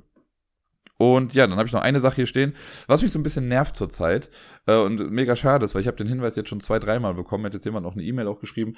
Irgendwas scheint wohl mit dem Ablagestapel Feed nicht richtig zu stimmen. Ähm, und da bin ich gerne auf euer Feedback mal gespannt. Also schreibt es gerne mal in den Discord oder bei Twitter oder gerne auch nochmal per Mail. Äh, mir wurde jetzt nochmal rückgemeldet, dass man bei Google Podcasts irgendwie meine Episoden nicht mehr abspielen kann. Ich weiß, dass es bei, also ich hab, benutze ja selber Amazon Music äh, und da äh, kann man ja theoretisch auch Podcasts hören und da findet man auch den Ablagestapel, aber der spielt die Episoden halt nicht ab davon. Und das habe ich neulich schon mal irgendwo gehört. Und das, mein technisches Verständnis mit RSS-Feeds und sowas ist leider sehr rudimentär, würde ich jetzt mal behaupten. Deswegen weiß ich nicht, was da das Problem sein kann. Ähm, weil ich habe ja nie was geändert. Also, ne, ich, ich mache ja so, mein, mein Workflow ist ja, ich nehme die Folge auf, ich äh, mache sie zu einer MP3-Datei und dann lade ich sie bei Soundcloud hoch. Und das hat bisher eigentlich immer gereicht. Dann ist es halt zu allen Sachen immer gekommen und ich habe nichts an diesem Ablauf geändert. Deswegen weiß ich nicht, warum das jetzt auf einmal nicht funktioniert. Also wenn da jemand eine Ahnung hat äh, oder eine Idee hat, sagt's mir gerne, äh, da bin ich gerne bereit, äh, Hilfe anzunehmen und frage ja quasi auch aktiv danach. Weil es natürlich schade, äh, wenn es Leute irgendwie nicht mehr zuhören können oder auf irgendwelche Umwege zurückgreifen müssen, um äh, den Ablagestapel noch irgendwie zu hören. Das möchte ich ja nicht. Ich möchte ja so zugänglich wie möglich irgendwie weiterhin halten. Deswegen äh, danke an alle, die mir das Feedback gegeben haben im Laufe der Zeit. Äh, ich arbeite dran. Wir gucken mal, vielleicht muss ich vielleicht wirklich mal den äh, Podcast-Host irgendwann wechseln. Ähm, bei Podigy oder so dann vielleicht mal einsteigen, vielleicht wird's dann besser. Gucken wir mal. Äh, ich kümmere mich auf jeden Fall drum und hoffe, dass das demnächst dann irgendwie wieder besser funktioniert. Ja, und das sollte es dann für heute insgesamt erstmal gewesen sein. Ich äh, mache das Ganze jetzt noch fertig und dann ziehe ich mich an und gehe zur Arbeit und bin mal gespannt, wie diese Woche auf der Arbeit wird. Im besten Fall ein bisschen entspannter, aber schauen wir mal. Ihr werdet es nächste Woche dann auf jeden Fall erfahren.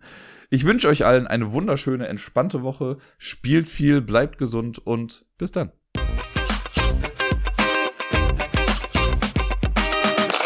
Ich habe mir diese Woche übrigens mal Mastodon installiert und mich da angemeldet, weil es jetzt ja auch diesen Brettspiel-Server gibt.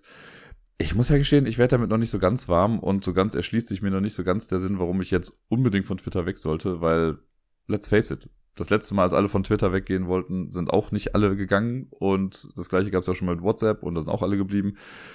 Ich bin jetzt mal bei beiden parallel, aber mein Hauptaugenmerk liegt auf jeden Fall immer noch bei Twitter, weil ich es vor allen Dingen auch einfach viel komfortabler in der Benutzung finde als dieses Wirrwarr namens Mastodon.